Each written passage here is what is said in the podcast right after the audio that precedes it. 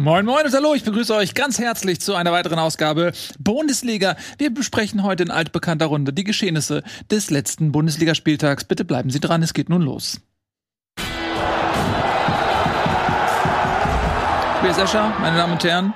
Tienga D. Da ist er. Und direkt daneben? Jo. Ja, Nico Backspin. Schön, dass ihr da seid. Ihr beide seid remote, weil wir euch nicht mögen. Aber ihr habt euch reingeklagt in die Show, haben wir gesagt, so, ja gut, dann halt remote, ne? Wir wollen euch nämlich Und nicht dafür habt, ihr wiedersehen. dann, dafür habt ihr dann dafür gesorgt, dass wir euch nicht sehen müssen, ne? Ja, hoffentlich. Das ist uns nicht. richtig, was Nico hier sagt, Mhm. ist, wir sehen euch nicht, aber ich find's ganz angenehm, ehrlich Aber spürt ihr uns? Das, das gefällt mir. Ich weiß nicht, wollen wir das ab jetzt immer so machen, weil dann ist es vielleicht ganz angenehm.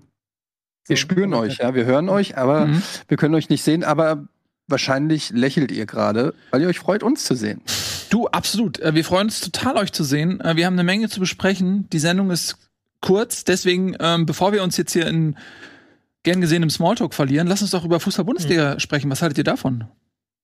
Sehr viel. Ah, Ist ja, das Fußball-Bundesliga finde ich toll. Ähm, let's go. Ja, machen wir das doch. Äh, wir beginnen heute mal mit zwei Vereinen, die Hand in Hand in die Krise galoppieren. Denn sie sind Pferde mit Händen. Handpferde.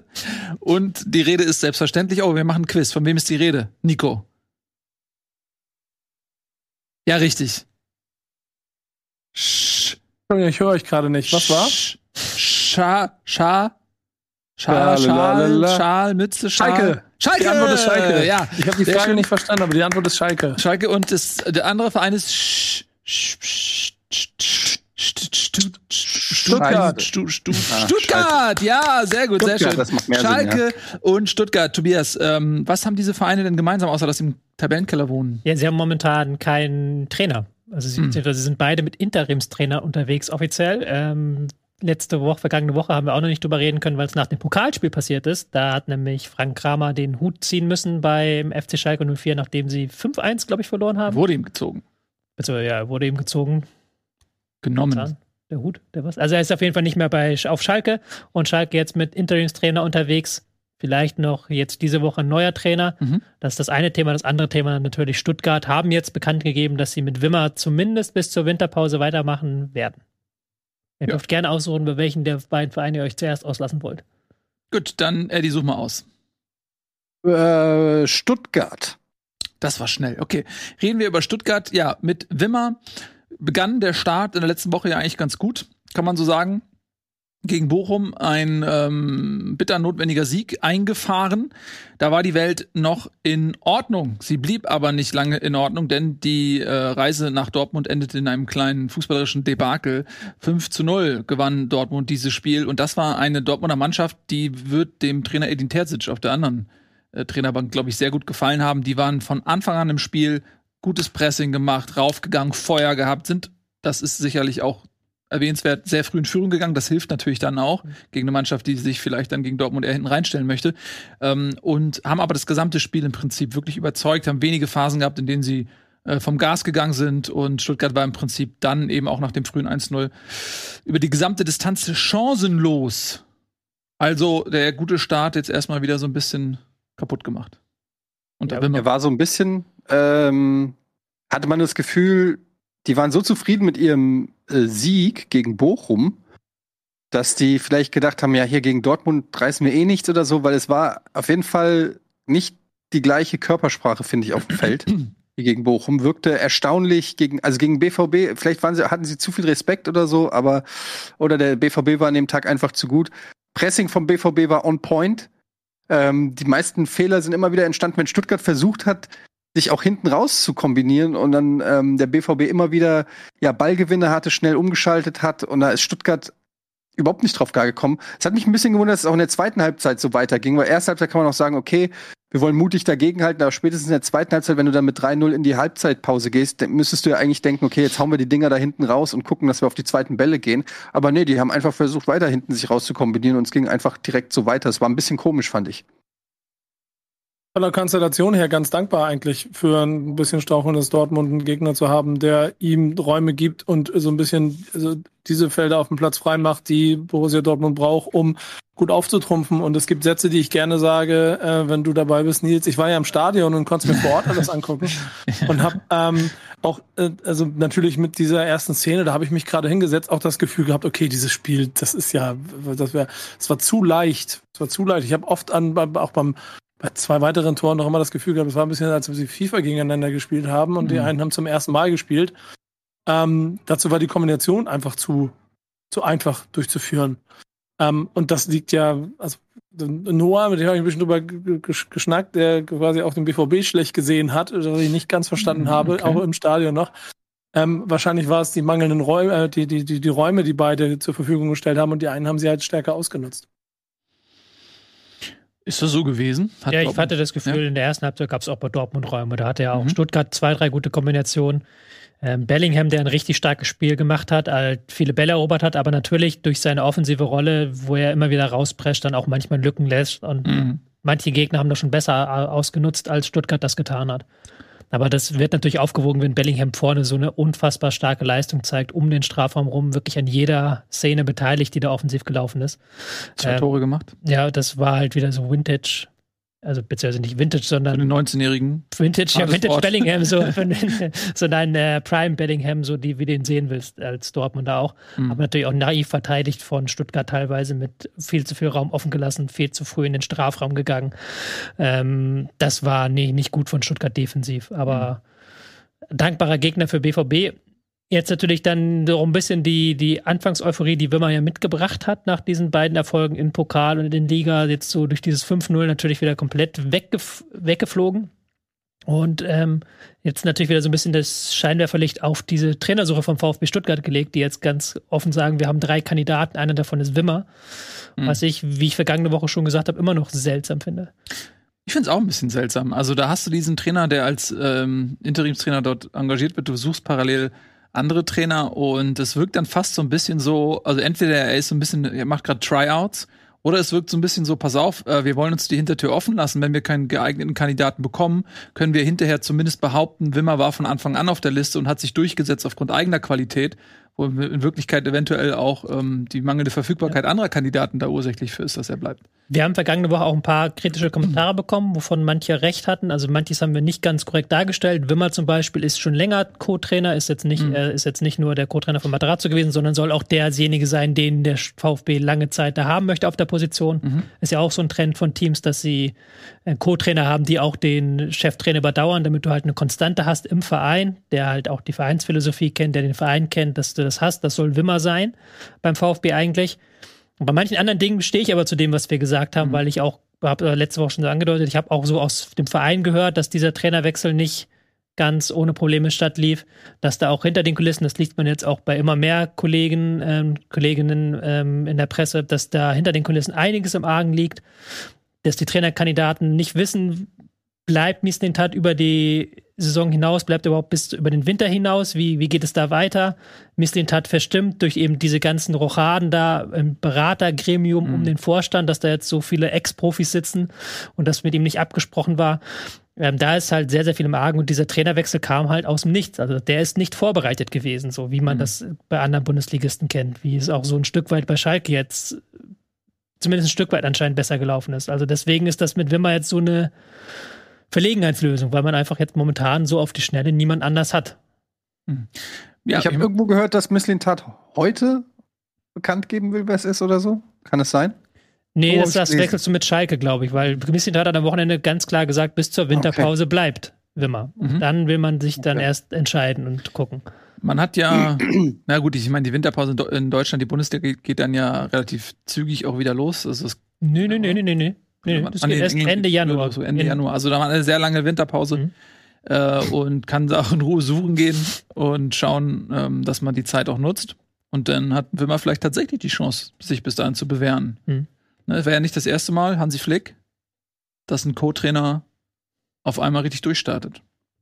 Der die anderen beiden Kandidaten sind Jes Torup, ich hoffe, ich habe ihn nicht wieder Mhm. komplett falsch ausgesprochen, vom FC Kopenhagen entlassen worden vor einigen Wochen. Der zweite, ähm, Alfred Schröder, den wir noch kennen aus Ja. Hoffenheimer Zeiten, der aber noch gerade bei Ajax tätig ist, aber auch da nicht ganz unumstritten ist. Das sind dann die drei Kandidaten, aus denen es sich wohl entscheiden soll. Und dann zur Winterpause wissen wir dann mehr. Aber den Schröder kann man anlächeln, wo der eigentlich noch unter Vertrag ist? Naja, aber Meinst du, dass die so nach dem Motto, okay, Ajax will ihn loswerden, er weiß, er hat keine große Zukunft und Stuttgart braucht einen neuen, dass man sich so. ich weiß es nicht. Hm. Kannst du nicht sagen. Komische Konstellation, wenn jemand, finde ich, noch ähm, als Trainer tätig ist mitten in der Saison. Gut. Jedenfalls, für Dortmund war es ein Befreiungsschlag, für Stuttgart war es ein Rückschlag, denn wenn man sich die anderen Ergebnisse mal anschaut, da werden wir natürlich nachher mal im Detail auch noch mal drauf schauen, dann sehen wir, dass Stuttgart jetzt tabellarisch mal ordentlich den ähm, Atem von Bochum spürt, die sie ja letzte Woche noch besiegt haben, aber die haben wiederum auch gewonnen. Und äh, gut, Schalke macht Schalke-Sachen und was Schalke da macht, das schauen wir uns jetzt mal direkt an. Das wäre nämlich der zweite Krisenclub. Äh, da ist der Interimstrainer Matthias Kreuzer, der ähm, dort an der Linie stand im ja, direkten Duell gegen Hertha. Und ja, Du musst einmal kurz. Findet ihr auch, dass Matthias Kreuzer wie eine Mischung aussieht aus Peter Hyballa und mir? Ich habe gesehen, für, ich, für mich waren die 50% von Peter Hyballa, waren habe ich sofort gesehen, Mhm. aber das fehlende Puzzlestück warst du, das hatte ich nicht gesehen. Mhm. Irgendwie. Äh, Hat da jemand was angestellt hinter unserem Rücken, während Peter Hyballa hier war bei Bundesliga? Also das wäre eigentlich auch Also- eine, eine sinnvolle Kreuzung eigentlich, oder? Ich habe mit äh, Peter ein paar Mal gesprochen und er hat mir gesagt, dass du für ihn so eine Art Style-Ikone bist. Und er schon auch versucht, da sich viel abzugucken. Er, ist auch immer sehr schüchtern, wenn er dich sieht. Vielleicht ist dir das auch Ja, schon aufgefallen. Total, total schüchtern. Und so, sobald er den Raum verlässt, geht er irgendwie in den Laden und kauft sich dann auch äh, irgendwie so ein gelbes oder orangenes äh, Hemd, wie du es hast. Hm. Ja, ja, Der heißt- tatsächlich. Und er heißt auch Kreuzer? Ich weiß, war ein bisschen dicker. Wegen Kreuzung und so. Na Ich egal. dachte, das ist ein kleiner hast ihn Ah, genommen. Ist aber, ist, ich, ich habe mir immer wieder die Frage gestellt, wenn ihr jetzt gerade das die Frage mir schon oft gestellt, ob Tobias Escher an der Seitenlinie Trainingsanzug tragen würde oder Nein. gelben, gelben Pullover. Gelben Pullover. Ich, ich bin ja auch tatsächlich so, also ein Mensch, ich google ab und zu, wenn ich so einen schönen, schon bunten Pullover, zum Beispiel Rose, Marco Rose trägt sehr, sehr schöne Pullover, die ich auch tragen würde. Und dann äh, versuche ich einfach, meine Freundin kennt sich ein bisschen aus mit Mode, versuche ich rauszufinden, ob man diesen Pullover auch mach, kaufen kann. Und dann sehe ich, dass, die, dass das ein 600-Euro-Pullover Ja, ist. Und dann nehme ich da schnell Abstand von.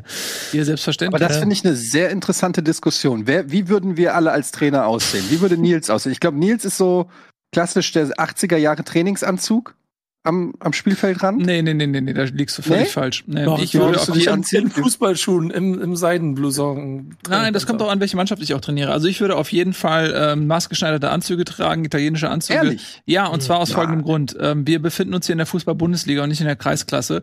Und man sieht das ganz oft bei Spielern, dass sie irgendwie den Ernst der Situation nicht so richtig checken. Wisst ihr, wo das anders ist, in welchem Wettbewerb? Richtig, Na? in der Champions League. In der Champions League ist Anzugspflicht für jeden Trainer.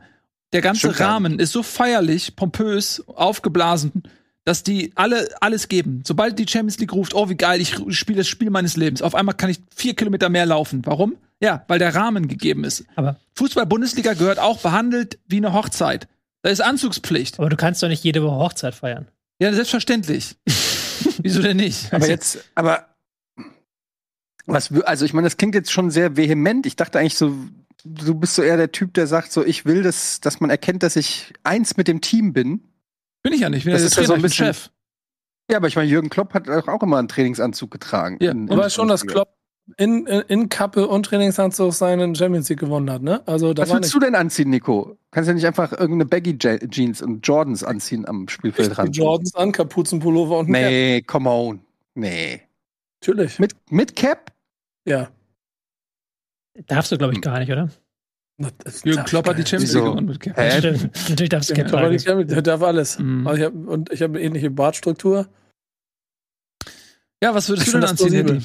Was du jetzt Ja, ich ne? machen, ich würde machen, ja, ich würde ganz normal Klamotten, ich würde wie Horst Ermantraut mit so einem Plastikstuhl da hinsetzen, Mhm. stellen, weil ich kann gar nicht so lange stehen, ich krieg Rückenschmerzen.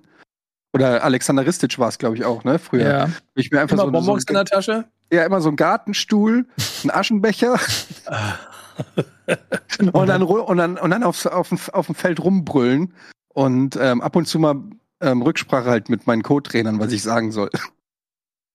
Ja, Ich, bin, ich wäre ja immer der Typ repräsentativer Trainer. Es gibt ja so die Mhm. Trainer, die äh, haben dann ein gutes Team, die Ahnung haben und repräsentieren den Verein eher. Und dann gibt's die Leute, die wirklich so als Headcoach die Ahnung mitbringen. Ich bin eher Typ repräsentativer Trainer. Ich bin, ich, ich sorge für launige Pressekonferenzen. Ja. Gut, damit, Ich glaube, ihr schätzt euch alle falsch ein. ne? Ich, Ja, weil das ist ja auch nur ein Job. Du, das ist ja, getroffen. du sagst jetzt ja jede Woche Champions League am Bundesliga-Rand. Ja, das siehst du jetzt so, aber wenn du das dann halt ein Jahr lang machst, dann denkst du dir auch irgendwann, naja, jetzt wieder Bundesliga-Sonntag, jetzt wieder den ganzen Tag im Anzug Tobias, du hast rumlaufen. meinen Punkt ja gar Ey, nicht oder dann liegt der schöne Trainingsanzug hier daneben, dann Du hast nimmst du meinen auch. Punkt doch nicht du bist doch verstanden. der Erste, der den Trainingsanzug nimmt, der dann sich sagt, jetzt Tobias, wollte wieder sich fein machen. Nee. Sobald ich nach Hause gehe, schmeiß ich den Anzug von mir und zieh die Bullerbüchs an. Das Ding ist doch, es geht ja nicht um mich und was ich will. Es geht darum, dass was vermittle ich den Spielern. aber was ich ver- vermittelst ja, du? Du musst ja auch den Fans was vermitteln, zum Beispiel, der Öffentlichkeit. Und Den Jürgen Fans vermittle ich Klopp. Erfolg. Sobald ich Jürgen gewinne, Klopp, lieben sie mich. Jürgen Nee. Klopp. Jürgen Klopp hat in einem Interview mal gesagt, dass man ihm zu Beginn seiner Zeit erzählte, dass man in der Champions League einen Anzug tragen muss. Und deshalb hat er einen Anzug getragen. Bis er dann äh, immer in einem Spiel auf einen äh, anderen Trainer getroffen ist, der gar, kein, Trainer- äh, gar keinen Anzug getragen hat. Dann hat er mit einem lauten, wollt ihr mich eigentlich hier verarschen, quasi von, dem, von diesem Punkt an nie wieder einen Anzug in der Champions League getragen. Nils Ja. Bohmhoff. Und wie oft hat er sie gewonnen? Quatsch. Einmal. Ja, häufiger als du. Ja. Häufiger als Aber, du. Ja, aber wie oft war ich Klopp einem- auch eine, eine Cap getragen an seiner Hochzeit. Also das Ja. muss man auch sagen. Ja, gut, So, aber lass uns Leute, mal die Diskussion beenden. Ihr, ihr doch wir auch. wissen ja oder? alle, ich habe recht. Und Brille, Und äh, wir wollen jetzt mal ähm, auf Matthias Kreuzer zurückblicken, der ja mit seiner Ähnlichkeit zu Peter Hüballer und Tobias Escher überhaupt diese Diskussion erst ermöglicht hat. Vielen lieben Dank. Der stand nämlich auf der, an der Seitenlinie, äh, wie es sich gehört, wenn man auf Schalke mal locht, in einem Trainingsanzug und hat dort wild, wirklich Hüballerartig gestikulierend Einfluss genommen auf seine Mannschaft. Das hat am Ende nichts gereicht, allerde äh, nichts genützt. Allerdings war das ganz schön knapp. Schalke, finde ich, ist ganz gut ins Spiel gekommen. Man hatte auch einige Chancen, zwei aberkannte Abseitstore, von dem zumindest mal eines sehr, sehr unglücklich war. Die Situation war nämlich die, dass äh, ein Pass gespielt wurde und zu dem Zeitpunkt stand Bülter nicht im Abseits, aber dann hat Drexler den Ball unter seinem Fuß langrollen lassen und hat ihn vermutlich so ganz, ganz leicht mit einem Stollen berührt, sodass der Ball so gemacht hat. Hat man das gesehen? So. Piep. Und das hat dem Schiedsrichter gereicht, um zu sagen, das ist eine neue Spielsituation und zu dem Zeitpunkt stand dann Bülter im Abseits, sodass sein Tor aberkannt wurde. Das war sehr, sehr unglücklich aus Schalker Sicht. Und dann ähm, ja, ist Hertha in Führung haben- gegangen. Bitte? Im, im War, mit dem War haben die äh, gesehen, dass der Fuß sich minimal bewegt hat durch die Berührung mit dem Ball. Aber das war quasi auch in Zeitlupe. Also da musst du schon sehr genau hingucken, dass du so eine leichte Bewegung im Fuß siehst. Und das hat dafür gesorgt, äh, ich weiß nicht, also ist natürlich faktisch, wird Tobi jetzt sagen, ja, ist eine Berührung, also ist es auch kein Abseits. Aber ist das eine neue Spielsituation? Die ursprüngliche Regel wurde ja gemacht, weil es dann eine neue Spielsituation gibt. Das ist doch einfach eine Form von Luftwiderstand, der da mittlerweile schon mit rein, rein kalkuliert wird. Ich finde es auch lächerlich. Also, vor allen Dingen, das ist ja irgendwie 16 Sekunden vorm Tor gewesen. Ähm, Hülter flankt den Ball ja dann rüber, dann auf der anderen Seite hat, wer hatte dann den Ball da? Ähm, Aydin hatte dann irgendwie noch fünf Sekunden den Ball, flankt den wieder rüber und dann schießt halt Bilder das Tor, wo du dann wirklich mir sagen kannst, dieses Abseits ist ursächlich. Aber klar, ist noch dieselbe Spielsituation, aber auch hat jetzt nicht so viel mit dem Tor zu tun. Formal, juristisch richtig, aber es hat auch wieder so ein. Das ist wieder so lange den Fehler gesucht, bis du ihn gefunden hast, nicht? Ja, Weil eigentlich das ist kein grober Fehler und es ist auch, wäre, hätte sich auch niemand beschwert, wenn das nicht gepfiffen worden wäre. Wäre das überhaupt irgendjemandem aufgefallen auf dem Planeten? ja. Also ohne, ohne VR nicht. Behaupten Ja, nicht mal einfach. ohne VAR, selbst wenn der Kommentator das nicht nochmal explizit erwähnt hätte, dass äh, hier der Fuß sich ein Millimeter vom Ball berührt, dann wäre mir das auch nicht aufgefallen, weil das so minimal war. Also da hätte ich, normalerweise hätte ich gesagt, wo ist denn da die Berührung?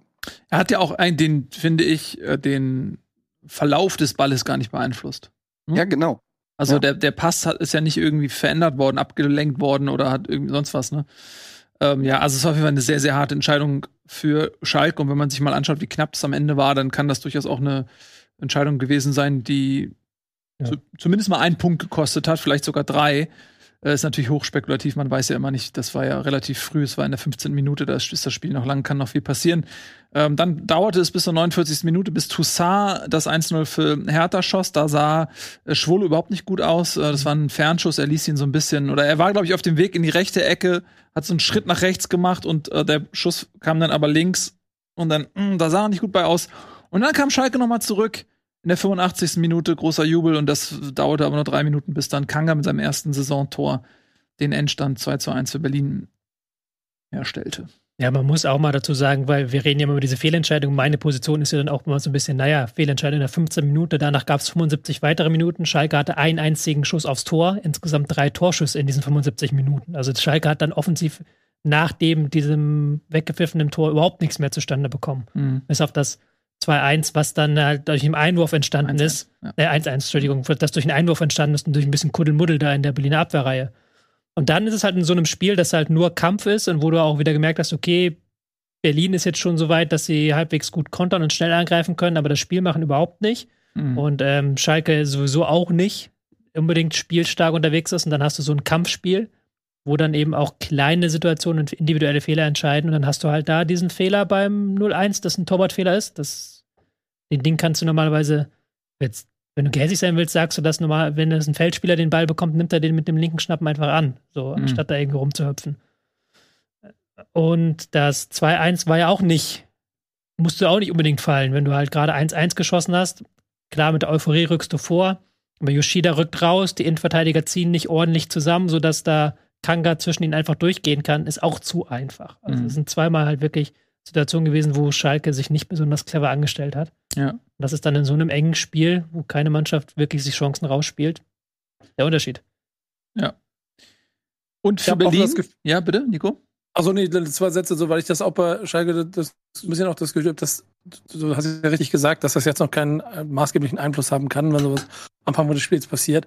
Aber dieses ständig überall Rückschläge haben und ich bin ja mit, mit Pillar da nah dran, das ist nicht das erste Mal diese Saison, dass irgendwo Tore aberkannt werden, berechtigt auch, aber dieses, dieses Gefühl von, du hast dir etwas erkämpft, dir weggenommen wird und dann du im direkten Gegenzug den Gegenschlag oder einen Rückschlag bekommst, äh, das ist schon auch ein Thema, was die, glaube ich, die ganze Saison schon so ein kleines bisschen be begleitet, die ganze Zeit solche Nackenschläge zu haben und ob das dann am Ende die paar Prozent, die auch in diesem Spiel wieder fehlen, weil der Gegner es ein Stück weiter möchte, weil man einfach auch offenkundig genug Fehler macht, ähm, also das ist so ein Gedanke, den ich eben noch dazu hatte. So, ne? Wenn sie es machen, dann, ähm, oder wenn sie es kriegen, zumindest eins von beiden, dann kommt vielleicht mal dieser, dieser Brustlöser, den Schalke im Moment, glaube ich, einfach braucht. Hm.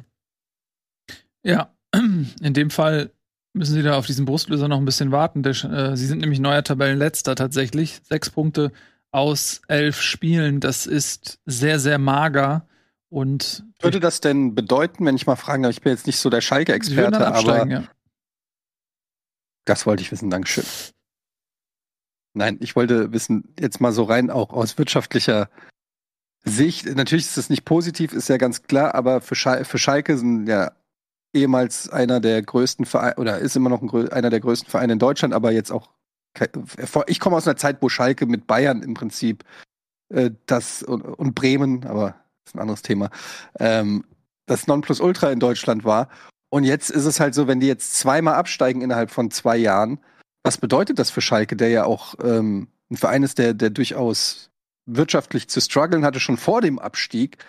Ähm, würde mich mal so interessieren. Kann das so ein, kann das so eine Kaiserslautern-Nummer werden? Ne, ich, einfach um das mal in Relation zu setzen, am Wochenende hat Schalke ausdrücklich nicht dementiert, also sie haben das nicht dementiert, die Meldung, dass sie zu Tönnies um Geld gebeten haben. Mhm. Also sie werden wahrscheinlich, wenn sie Wintertransfers machen wollen, bei Tönnies sich irgendwie einen Kredit oder sowas holen müssen. So schlecht steht das um den Verein finanziell aktuell. Weil da natürlich jede Menge Verbindlichkeiten sind, die dieser Verein angehäuft hat. Und ein Abstieg wäre da, glaube ich, ein weiterer Nagel in den finanziellen Sarg. Also mhm. ich bin auch gerade gar nicht äh, im Bilde.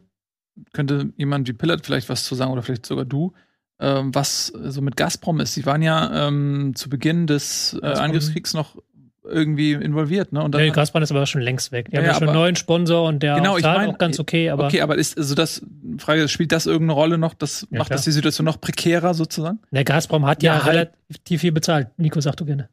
Nee, ich, die genaue Zahl weiß ich nicht mehr genau. Ich, ich kann mich nur daran erinnern, dass in diesem Kontext, deswegen müssen wir suchen, aber die Kontext hieß es, ja, wir haben überraschenderweise es relativ schnell geschafft, diese Lücke einigermaßen zu schließen. Das ist das Zitat, das ich mir für mhm. diese Situation aufgespart habe.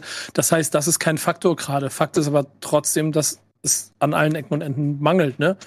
du hast ja auch immer noch ein paar Altlasten im Kader rumlaufen. Da. Also, da ist doch im, irgendjemand ist doch immer noch im Kader, der theoretisch auch Geld bringt, aber einfach nicht loszu, loszuwerden ist. Also Ja. die wirtschaftlichen Probleme sind da. Zum Beispiel Harid ist ja immer noch, glaube ich, verliehen Ja, Harid, an genau. Marseille und nicht, nicht gekauft fest. Also, ja, ja, Genau, klar, da hast du Harid immer noch. Altlasten. Das Ja. klingt immer so fies, wenn du sagst Altlasten, aber beziehungsweise Verträge, die noch zu Champions League-Zeiten geschlossen wurden. So, und die jetzt natürlich dann nicht mehr das, äh, das bringen.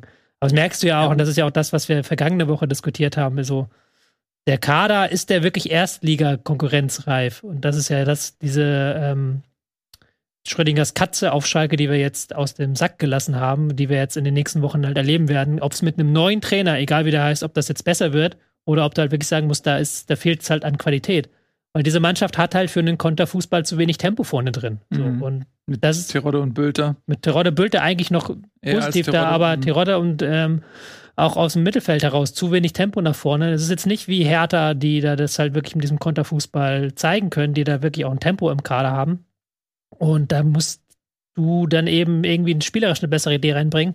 Da bin ich gespannt, ob das der neue Trainer schafft. Oder du musst eben so gut verteidigen, dass du das trotzdem irgendwie das 0-0 hältst. Schwierig, ist alles ganz, ganz schwierig da mit diesem Kader, weil ich sehe da wirklich nicht die herausragenden Spieler, die da jetzt vielleicht noch Vielleicht durchkommen. könnte Thomas Reis dort Abhil Abhilfe schaffen, denn wir wissen ja, Thomas Reis äh, hatte schon zu Beginn der Saison dieses, diese kleine Love-Affair mit Schalke 04, weshalb er auch in Bochum in der Kritik stand. Ja, ihm wurde das so ein bisschen vorgeworfen. Er hat es dann dementiert, dann wurde ihm vorgeworfen, er sagt nicht die Wahrheit. Und dann endete ja irgendwann seine Amtszeit in Bochum auch. Und ähm, ja, Schalke wollte ihn ja wohl offensichtlich schon dann vor der Saison haben und jetzt ist er auf dem Markt. Äh, und ich glaube, er ist auch Top-Kandidat. Also es kann gut sein, dass er auch relativ zeitnah Thomas Reis der neue Trainer dann auf Schalke sein wird. Und der hat jetzt ja Erfahrung mit einer Mannschaft, die jetzt nicht unbedingt qualitativ zu den Besten der Liga zählt, den Klassenerhalt klar zu machen. Also das vielleicht ein kleiner Hoffnungsschimmer. Wie würdest du sagen? Ich meine, er hat noch nicht unterschrieben, aber was ist das für ein Fußball, den Reis spielen lässt?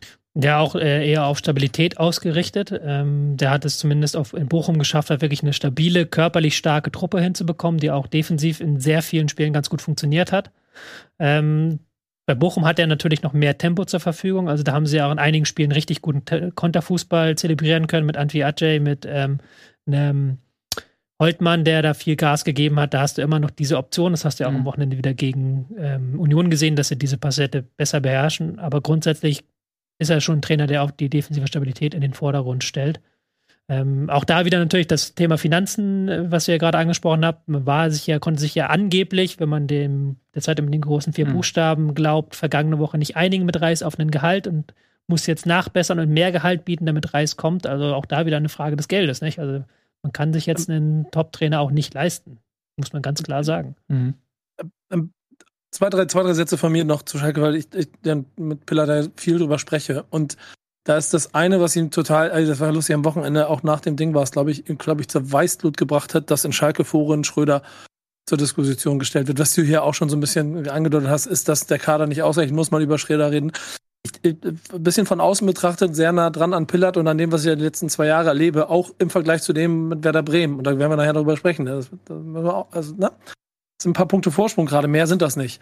Aber Fakt ist, ähm, Werder Bremen hat so einen Kader weitestgehend gehalten. Schalke hat einmal zur Zweitligasaison gefühlt 20 Leute durchgetauscht und hat gefühlt zur Bundesliga nochmal den kompletten Kader durchgetauscht. Und das ist ja schon eine Wette, die du eingehst. Und ich glaube, das Vertrauen darin, dass man das in der zweiten Liga geschafft hat, hat man natürlich auch in der ersten Liga. Es kann aber auch einfach mal schief gehen. Und das Tempo ist der größte Punkt. Ich glaube, Tempo ist aber auch das teuerste, was du auf dem Markt im Moment kaufen kannst. Und wenn du das nicht hast, musst du halt versuchen, eine Mischung für den Bundesliga-Kader aus Tempo und dem, was auf dem Markt zur Verfügung steht, dir zu, zu holen. Und auch Kramer ist doch jemand gewesen, der nicht unbedingt für Tempo, aber auch für dafür stand, aus ziemlich wenig eine Bundesligamannschaft zu formen. Und der ist an diesem Kader gescheitert. Deswegen glaube ich schon, dass es auf jeden Fall ein Kaderproblem ist und dass da viel investiert werden muss für den Tempofußball und dieser Konter, ich, ich fand, ich mochte bei Bochum dieses Explosive daran so gerne. Also das ist, ja, das ist Konter, aber ich finde, das hatte nochmal eine andere Dynamik, weil teilweise ja nur zwei, drei Leute daran teilgenommen haben, an dem, was die Vorwärtsbewegung vom VfB Bochum war. Ähm, und das hat Schalke alles nicht im Kader. Das heißt, das Problem ist riesengroß und das wird auch, also die werden diese, Win diese lange Winterpause brauchen, um das irgendwie zu lösen. Ich glaube aber nicht, dass es an Schröder liegt. Ja, Tempo ist natürlich das Einfachste, was du scouten kannst. Deswegen ist Tempo meistens teuer. Weil Ja. Tempo kann halt jeder, da brauchst du halt keine besonders geile Scouting-Abteilung, um zu sehen, dass der 100 Meter in 11 Sekunden schafft. So. Oder Im Zweifel 11 brauchst du nur einen, Zweifel brauchst du nur einen Sohn, der gut bei FIFA ist und der sucht dir ein paar Karten raus, wer irgendwie Tempo 98 in der Ja, zweiten französischen Liga hat. oder du brauchst eine Ähm, Stoppuhr. Also es geht ja genauso. Das ist wirklich Ja. easy. Und deswegen ge- ist das ja immer so ein Faktor, den du da sehr schnell implementieren kannst in der Aber, Mannschaft. aber, mit, ja, aber mit Tempo allein machst du halt auch nichts. Tempo ist ja auch so, kannst auch Usain Bolt holen. Das klappt auch nicht. Also muss ja auch, auch noch ein bisschen Fußballverständnis, Fußball spielen können, muss, muss, muss der Spieler auch und da wird es dann halt auch schon schwierig. Aber ähm, ich bin mal gespannt. Schalke hat ja schon gesagt, dass sie jetzt im Winter nachlegen wollen. Ob jetzt mit oder ohne Tönnies Millionen wird man dann sehen. Aber diese längere Winterpause gibt auf jeden Fall einem Verein wie Schalke die Chance, sowohl auf dem Transfermarkt tätig zu werden, als auch mit einem neuen Trainer dann auch nochmal ähm, den Verein vielleicht so ein bisschen umzukrempeln, neu aufzustellen. Also es wird sehr spannend sein, was, was Schalke dann zur Rückrunde bietet. Und wenn wir auf die Tabelle gucken, dann sehen wir halt, dass es ähm, also die Liga sowieso ultra ausgeglichen ist. Jetzt mal ähm, abgesehen davon, dass es so einen kleinen Break in der Mitte gibt, zwischen 12 und 13, vielleicht von drei Punkten, aber das ist jetzt auch nicht viel. Aber auch unten jetzt, ja, also bis Hertha, würde ich, also bis Platz 13 sind die alle im, im Abstiegskampf. Also so sieht das aus.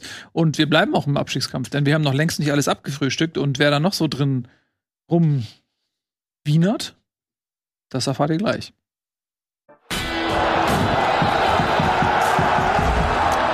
Herzlich willkommen zurück, schön, dass ihr wieder da seid. Etienne macht lustige Figuren mit seinem Körper und ihr seid mit euren Augen bei uns und mit euren Ohren hoffentlich auch. Wir reden weiter über den Abstiegskampf. Aber da fragen sich natürlich viele Leute, Leute, könnt ihr nicht den Abstiegskampf irgendwie verbinden mit dem Meisterschaftskampf? Gibt dann gibt's da nicht irgendeine Möglichkeit, dass die Vereine, die ganz unten stehen, auch mal einen Hauch von Erfolg abbekommen? Haben wir uns gedacht, klar geht das. Reicht ja, wenn dann der Tabellenerste gegen den Tabellenletzten spielt. Da hat man noch wunderbar beides in einem, wie so ein Schokoriegel mit Sahne und Schoko und Keks. Das wären drei Sachen. Mist, ich müsste eine wieder rausnehmen. so, wir reden natürlich von Union Berlin und dem VfL Bochum. Ja, und da hat Tobias Escher ja ähm, keine Müdigkeit erkennen lassen in den letzten Wochen, wenn es darum ging zu betonen, wie sehr sich Union doch schwer tut mit Mannschaften, die ihnen nicht den Gefallen tun, sie das Spiel irgendwie auf ihre Art und Weise gestalten zu lassen. Das sind vornehmlich Teams, die nämlich gar kein Interesse haben, das Spiel zu machen. Dazu zählt sicherlich auch der VfL Bochum. Und als wenn du Ahnung von Fußball hättest, ist es so gekommen, dass Bochum dieses Spiel Ja. gewonnen hat. Bin ich sehr dankbar, weil ich es noch in einem Zeitungsartikel geschrieben habe, dass alles- Bochum, Bochum ähm, da gut equipped ist gegen. Mhm. Weil es ist genau das passiert, was wir auch, ja, nicht nur ich, ich sage das ja auch, es ist ja kein Mhm. Geheimnis. Es ist ja Leute, die bei Union-Spiele sich anschauen, die merken das ja relativ schnell, was ihre Stärken sind, was dann nicht so die Stärken sind. Und dass sie klar, wenn sie nach Bochum reisen gegen den Tabellenletzten, dass sie dann nicht so gut aussehen wie gegen eine Mannschaft, wo sie dann eher sich auf dieses Kompaktheit und Ballgewinnen und schnell umschalten versteifen können. Es hat sehr, sehr lange gedauert, bis sie sich Chancen erarbeitet haben. Sie haben ähm, zwar hinten wieder gut gestanden, aber dann eben diese zwei, drei Chancen zugelassen und nach vorne eben sehr, sehr wenig abseits Mhm. von Standards zustande bekommen. Und dann ist das auch keine Riesenüberraschung, dass du bei Bochum verlierst. Als Mannschaft, die vergangene Saison schon auswärts gegen Fürth verloren hat und auswärts gegen Bielefeld verloren hat. Da ist das quasi die Fortsetzung dieser Reihe, dass du jetzt auch gegen Bochum auswärts verlierst. Und in der ähm, Euroleague ist es der ja Euroleague genauso. auch ähnlich, ne? Du kannst, es, du kannst es ganz zwei Faktoren sehen. In der Bundesliga haben sie zwei Spiele jetzt verloren und bei beiden Spielen hatten sie mehr Ballbesitz als der Gegner. Gegen Frankfurt einmal und gegen jetzt halt Bochum. Also gegen die Underdogs. Ja, und sie haben zweimal in Rückstand gelegen diese Saison und haben beide Spiele auch verloren. Also das sind halt diese Statistiken da. Ich möchte gerne noch mal ähm, zwei Szenen betonen. Das eine ist die gelbe Karte gegen Ordetz in der 17. Minute nach einem Foul an Haberer. Äh, das war in meinen Augen eine rote Karte und Mhm. Die hätte das Spiel natürlich beim Stande von 0 zu 0 sicherlich auch ein bisschen beeinflusst. Wie seht ihr das? Habt ihr das vor Augen? Absolut. Ja, ja, ich hab's vor Augen. Das war eine klare rote Karte. Verstehe ich nicht. Aitekin normalerweise einer der besten Schiris.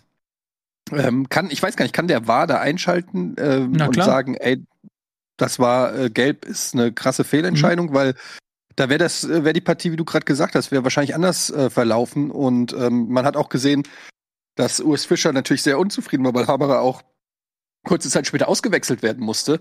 Und ja, also mit ein bisschen Glück in Anführungsstrichen, äh, bisschen weniger Glück, äh, tritt er ihm da einfach komplett das, das Bein weg. Und also ich, ich weiß nicht, bei welchem Foul du dann rot geben willst. Wenn du bei so einem Foul nicht rot gibst, dann weiß ich nicht. Da ist ja auch dann die Messlatte für andere gelbe Karten, wird ja automatisch dann verschoben, weil du fragst dich dann, dafür gibt's gelb und dafür gibt's gelb. Also, da hat auf jeden Fall Bochum eine Menge Glück gehabt. Ja, gut. Ich, euer okay. Schweigen akzeptiere ich mal als. Äh, Zustimmung. Ja, und das zweite ähm, ist dann eher was Erfreuliches, was mir hängen geblieben ist, nämlich das 2 0 durch äh, Gerrit Holtmann. Das war so schön rausgespielt. Das würde ja. man Bochum jetzt äh, gar nicht zuschreiben wollen, wenn man so mal den aktuellen Saisonverlauf äh, anschaut. Das waren, ich weiß nicht, ich glaube, acht One-Touch. Pack, pack, pack, pack, pack, ein wunderbarer Konter. Und ähm, dann am Ende von Gerrit Holtmann auch dann direkt abgeschlossen ähm, mit links ins lange Eck. Also das war wirklich ein richtig schöner Konter. Das muss auch der Weg sein für Bochum, anders geht's nicht. Also es war ja auch ein langer Ball vorher von Union, den sie dann erobert haben, den zweiten Ball dann geholt und dann halt zack, zack, zack schnell. Und dann eben diese Geschwindigkeit auch ausgenutzt von Antwi Ajay und von Holtmann, die, die, eben die große Stärke ist dieser beiden Spieler. Ähm, die musste ja gar nicht irgendwie in Kombination groß einbinden, sondern wirklich einen Kontakt und dann gehen die ab. Und das haben sie wirklich sehr, sehr gut gemacht. Und wenn, das müssen sie häufiger in den kommenden Wochen zeigen, weil da können sie noch eine Stärke ausspielen, die andere Teams im Abstiegskampf eher nicht so haben. Hatten wir ja schon beim Thema Schalke zum Beispiel. Mhm. Ja, und ähm, jetzt sind sie wieder dran. Ne? Also wir haben sie natürlich schon abgeschrieben, mehrfach. Nicht nur aufgrund der Ergebnisse, sondern eben auch, weil wir gedacht haben, ja, die Qualität reicht am Ende nicht ganz aus. Jetzt tun natürlich aber auch Schalke und Stuttgart den Gefallen, dass man Bochum da auch ähm, durchaus einlädt. Hey, komm, ihr seid noch längst nicht raus. Und die haben natürlich jetzt nach dem Trainerwechsel mit zwei Siegen, ich glaube, Pokal haben sie auch, Pokal auch gewonnen? Wie meinst du jetzt? Pokal Bochum? Äh, nee, da sind, oder doch, jetzt gerade doch, klar sind sie weiter. Ja, ne? Haben auch ja. gewonnen im Pokal. Also sind drei, also die haben Frankfurt, dann haben sie Stuttgart, haben sie verloren und dann ähm, Pokal gewonnen und gegen Union. Also drei Siege aus vier Spielen. Das ist auch mal ein ganz guter Auftakt für Thomas Letsch und ja, macht Hoffnung für mehr. Jetzt gegen Stuttgart das Ding verloren haben, aber ja, das mhm. war halt auch ein wichtiger Sieg jetzt, weil sie jetzt auch wieder dran sind an der Tabelle und jetzt nicht mehr da ganz unten rumkrebsen, mhm. Schalke überholt. Und wie gesagt, also du, defensiv ist das jetzt besser als in den ersten Wochen. Dieses Fünferketten-Experiment hat er ja auch eingestampft und jetzt wieder mit Viererkette. Und dann eben diese Konter, die müssen sie bringen diese, das reicht ja, wenn du wirklich zwei, drei gute Konter fährst, wie jetzt in diesem Spiel, dass du dann auch mal so ein Spiel für dich entscheidest. Mhm. Das hatten sie auch schon unter Reis. Da hatten sie ja, da haben wir ja immer wieder gesagt, die waren ja nicht schlecht unter Reis. Die hatten nur immer so ihre eigenen Möglichkeiten nicht gemacht und dann hinten ein bisschen zu viel zugelassen. Mhm. Aber so ein Spiel ist jetzt so ein Prototyp, wie so ein Spiel für Bochum laufen muss, vor eigenem Publikum, dass sie nach vorne peitscht, dass sie dann eben diese paar Konter, die sie bekommen, gut ausspielen und auch verwerten. Ja. Und diese Heimstärke, ne, die sie auch ähm, letztes Jahr hatten, die ist hoffentlich aus Bochumer Sicht wieder aktiviert worden. Jetzt auch eben beide Siege in der Bundesliga vor heimischem Publikum. Hm. Ja, als nächstes geht es nach Wolfsburg. Da kann man sich aus Bochumer Sicht auch zumindest mal einen Punkt vorstellen, denke ich. Ne? Ja, wenn Wolfsburg da mitspielt, ist Wolfsburg auch als eine Mannschaft ähnlich wie Union nicht gerade spielstark. Mhm. Vielleicht kann man da ja nochmal auf Konter spielen wenn man nicht selber dann zu sehr von Wolfsburg in eine Macherrolle gedrängt wird, ist so ein klassisches Spiel, wer das erste Tor schießt, hat da die besseren Karten. Ja. Aber ich habe mal eine Frage. Du sagst so, von Wolfsburg in die Macherrolle gedrückt wird. Warum? Ich meine, man muss die Rolle doch nicht annehmen, theoretisch, ne? Also ja. man kann ja einfach man kann ja trotzdem einfach sagen, nee, nehmt ihr den Ball. Also wir bleiben hier äh, erstmal und spielen auf Konter. Das muss man ja nicht machen. Ja, es ist, ist, aber natürlich immer leichter gesagt, wenn natürlich beide Mannschaften sagen, okay, wir wollen nicht jetzt irgendwie lange Ball halten, sondern wir schlagen den Ball nach vorne. Dann hat ja keiner richtig lange den Ball. Dann hast du so ein zerfahrenes Spiel, wo dann ja auch im mhm. Zweifel sehr stark diese Zweikampfstärke im Mittelfeld dann ein entscheidender Faktor wird. Und da ist der Wolfsburg gar nicht so schlecht aufgestellt. Und äh, kann natürlich auch dir immer passieren, dass du einfach 0-1 hinten liegst nach 10 Minuten. Und dann ist halt völlig klar, dass Bochum dann eher den Ball haben muss und dann nicht nur nach vorne dreschen kann, weil dann kann ja, ja Wolfsburg dann die Kontertaktik aktivieren. So. Bei einer Führung, klar, aber wenn es noch 0-0 steht, würde ja, ich jetzt als Bochum nicht unbedingt sagen, die müssen gegen Wolfsburg die Rolle des, des äh, der Mannschaft annehmen, die jetzt hier das Spiel macht. Nee, ist natürlich immer so ein komplexes Ding, weil du natürlich nicht von vornherein sagen kannst. Das ist ja dieses Augsburg-Ding. Augsburg nimmt dir einfach in keiner, äh, keinem Spiel diese Rolle an und kloppt den Ball einfach immer irgendwie weg, sodass da immer so ein Wusel- und Kampfspiel entsteht, egal gegen wen es geht. So, das machen sie genauso gegen Bochum, wie wenn sie gegen halt Dings spielen. Dann gibt es eine Mannschaft, die halt sagen, gegen bestimmte Gegner wollen wir aber auch so ein bisschen selber den Ball haben, auch um Ruhephasen unser Spiel zu bekommen, auch weil wir glauben, dass wir spielerisch besser sind als der Gegner weil wir nicht ein Kampfspiel haben wollen. So, aber du kannst ja nicht, es ist ja nicht so, dass die an der Mittellinie vor dem Spiel sind und miteinander sich absprechen, okay, heute nehmt ihr den Ball und wir kontern. So, das ist ja immer so ein Hin Mhm. und Her. Man, das merkst, weißt du ja von der Eintracht, das kannst du dir nicht immer aussuchen, welche Rolle du gerade gedrängt wirst. Hm. Ja, auf jeden Fall erwarte ich kein schönes Spiel.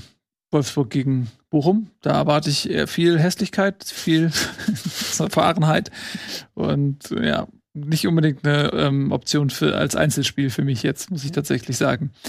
Jo, also Union, der immer noch Tabellenführer, muss eine nicht unerwartete, weil Tobias Escher hat es vorhergesagt, Niederlage, du hast es nicht vorhergesagt, ich lass dich jetzt in besseres Licht erstrahlen. Du hast es aber schon angedeutet.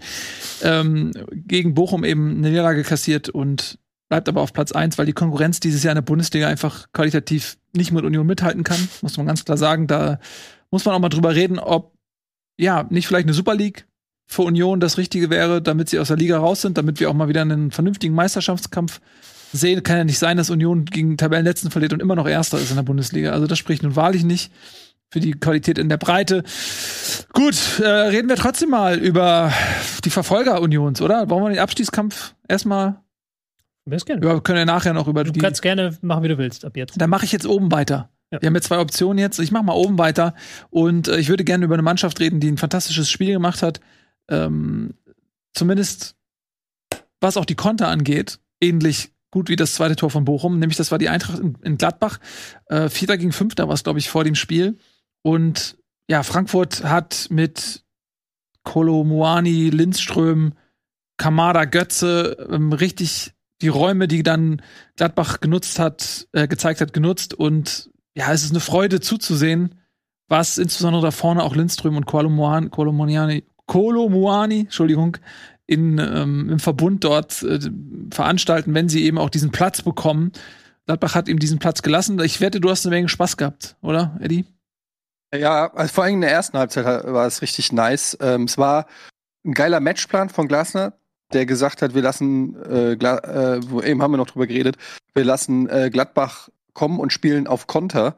Und das hat, ist halt komplett aufgegangen einfach. Auch weil Gladbach die Eintracht immer wieder durch, ähm, ja, teilweise wirklich katastrophale Fehlpässe im Spielaufbau ähm, überhaupt erst in die Situation gebracht hat, wo sie dann ihr schnelles Umschall Umschaltspiel ähm, auch dann umsetzen konnten und dass sie dann die Qualität haben, auch weil die Spieler momentan sehr selbstbewusst sind. Das sieht man dann an Lindström, an äh, Muani und so, dass die halt dann durch die Geschwindigkeit und einfach auch den Skill dann die Möglichkeit haben, solche Konter dann auch wirklich super gut zu Ende zu spielen. Das hat man in der Vergangenheit schon häufiger gesehen. Also von daher ist das echt gut aufgegangen. Ähm, was halt echt ein bisschen überraschend war für mich, war auch dann Dina Ebimbe, der neue, der dann auf, auf der äh, rechten Seite sozusagen in der, in der Fünfer, beziehungsweise drei, also in der Fünferkette auf der rechten Außenbahn gespielt hat, der das auch super gemacht hat. Also da deutet sich auch in meinen Augen schon wieder einer an, der ist ja auch erst 21 oder so, der schon echt ordentliches Potenzial hat dafür, dass der ähm, erst, weiß ich nicht, sein viertes Bundesligaspiel gemacht hat, noch recht jung ist und so. Und dann ja, 3-0 in die Halbzeit ist natürlich gegen Gladbach, da war das Spiel eigentlich fast schon gelaufen, also weil die Eintracht auch so stark wirkte. Man muss allerdings dazu sagen, dass Gladbach auch zwei sehr, sehr gute Chancen in der ersten Halbzeit hatte. Ähm, Mhm. Gerade Tyram hätte da das 1-1 machen können und vielleicht dann so einen, so einen, ähm, ja, so diesen Lauf der Eintracht äh, früh unterbinden können. Aber hat Trapp einfach auch super gehalten, der halt auch momentan in, in einer wirklich sehr, sehr guten Verfassung, eigentlich vielleicht in der besten, die ich ihn überhaupt je gesehen habe in seiner Karriere. Und dann gehen sie halt in die, in die Pause, kommen zurück und dann haben sie so ein bisschen Verwaltungsmodus, hatte ich das Gefühl, so haben nicht mehr so zielstrebig nach vorne gespielt und ähm, Gladbach natürlich dann auch noch mal äh, Druck gemacht. Aber ehrlich gesagt habe ich zu keinem Zeitpunkt das Gefühl gehabt, dass Gladbach dieses Spiel ähm, gewinnen kann. Dann hat Jakic, muss man sagen, einfach auch ja die Gladbacher immer wieder eingeladen. Also beim äh, Gegentreffer war er schuld und ähm, ja hatte ein bisschen Unglück noch ähm, bei einer anderen Situation. Aber ich hatte ehrlich gesagt Hätte auch vom Platz fliegen können, ne? Hätte auch vom Platz fliegen können, hatte ein Handspiel, äh, war da noch drin, äh, vorm Strafraum allerdings, aber da war er schon gelb verwarnt. Aber wenn er dafür gelb gekriegt hätte, hätte, äh, hätte es auch noch, das hätte noch mal eine Veränderung ähm, bringen können. Äh, allerdings hätte Mhm. auch Kone, meiner Meinung nach, hätte auch Gelb-Rot vielleicht sehen müssen. Mhm. Ähm, also insofern würde ich das mal außen vor lassen. Ich finde zwar echt eine starke und vor allen Dingen eine, was mir gefallen ist, war eine sehr reife Leistung von der Eintracht, weil man hat die ja auch häufiger mal gesehen, dass sie nicht so clever dann sind und dann einfach alles nach vorne werfen und dann wieder ähm, hinten fangen. Aber die haben irgendwie so in den letzten Wochen, auch durch das Selbstvertrauen, habe ich das Gefühl, haben sie so einen, einen Schritt nach vorne gemacht. Die wirken reifer, die wirken cleverer irgendwie, dass die auch mal den Ball halten können und das Tempo rausnehmen können oder auch, ja, also man hat das Gefühl, da greifen die Schrauben jetzt noch besser. Es also macht wirklich Spaß zur Zeit, denen zuzugucken. Was ich eine super spannende Statistik fand, die ich jetzt am Wochenende entdeckt habe. Ähm, Frankfurt ist das Team mit den sechstmeisten Fouls, aber mit den wenigsten gelben Karten.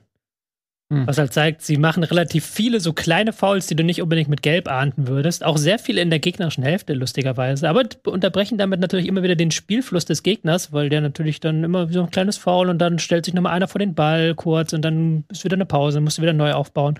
Hast jetzt gegen Gladbach wieder gemerkt, die haben ja immer wieder den Spielrhythmus unterbrochen, durch eben Zweikämpfe, durch ein bisschen Vorrücken, dann vielleicht ein Foul, so ein kleines, dann wieder neu aufbauen. Und das kriegst du keine gelben Karten für, aber das summiert sich schon so. Und das, das schaffst du schon ganz gut, den Rhythmus des Gegners zu brechen, wenn das so ein Ballbesitzteam ist, dass die eben nicht 30 Pässe am Stück spielen und du dann eben wartest und wartest und irgendwann sie halt eingespielt sind so, sondern immer Mhm. wieder Rhythmus und ja, das ist, glaube ich, nervig, gegen Eintracht zu spielen. Ja, äh, kann ich mir gut vorstellen. Und was natürlich auch der Eintracht in die Karten spielt, ist, wenn du in der sechsten Minute einzeln in Führung gehst, weil äh, die Mannschaft natürlich unglaublich konterstark ist. Und wenn du dann diese Räume anbietest und du hast halt äh, mit Lin Lindström ist ja auch super schnell, Kolomon ja auch super schnell. Und dann sind ja nicht nur diese beiden ähm, schnellen Spieler da vorne, sondern du hast mit Kamada und Götze äh, vornehmlich, so kann das sicherlich auch, aber die beiden sind natürlich herausragend, die können die Pässe halt spielen. Ne? Die, äh, dann kannst du die Konter auch dementsprechend einleiten ähm, so dass, glaube ich, man als Mannschaft immer ganz gut beraten ist, der Eintracht einfach auch nicht zu viel Raum zu geben. Ja, und was du von gesagt hast, ähm, nach Ballverlusten ähm, sind diese Konter entstanden durch Gladbach. Ja, na klar, aber je weiter du ins gegnerische Angriffsdrittel kommst, desto wahrscheinlicher ist auch ein Ballverlust, weil die Pässe ähm, müssen immer risikoreicher sein. Du hast in aller Regel keine Überzahl hinten, also vorne als angreifende Mannschaft in, im letzten Angriffsdrittel. Natürlich kommt es zu Ballverlusten.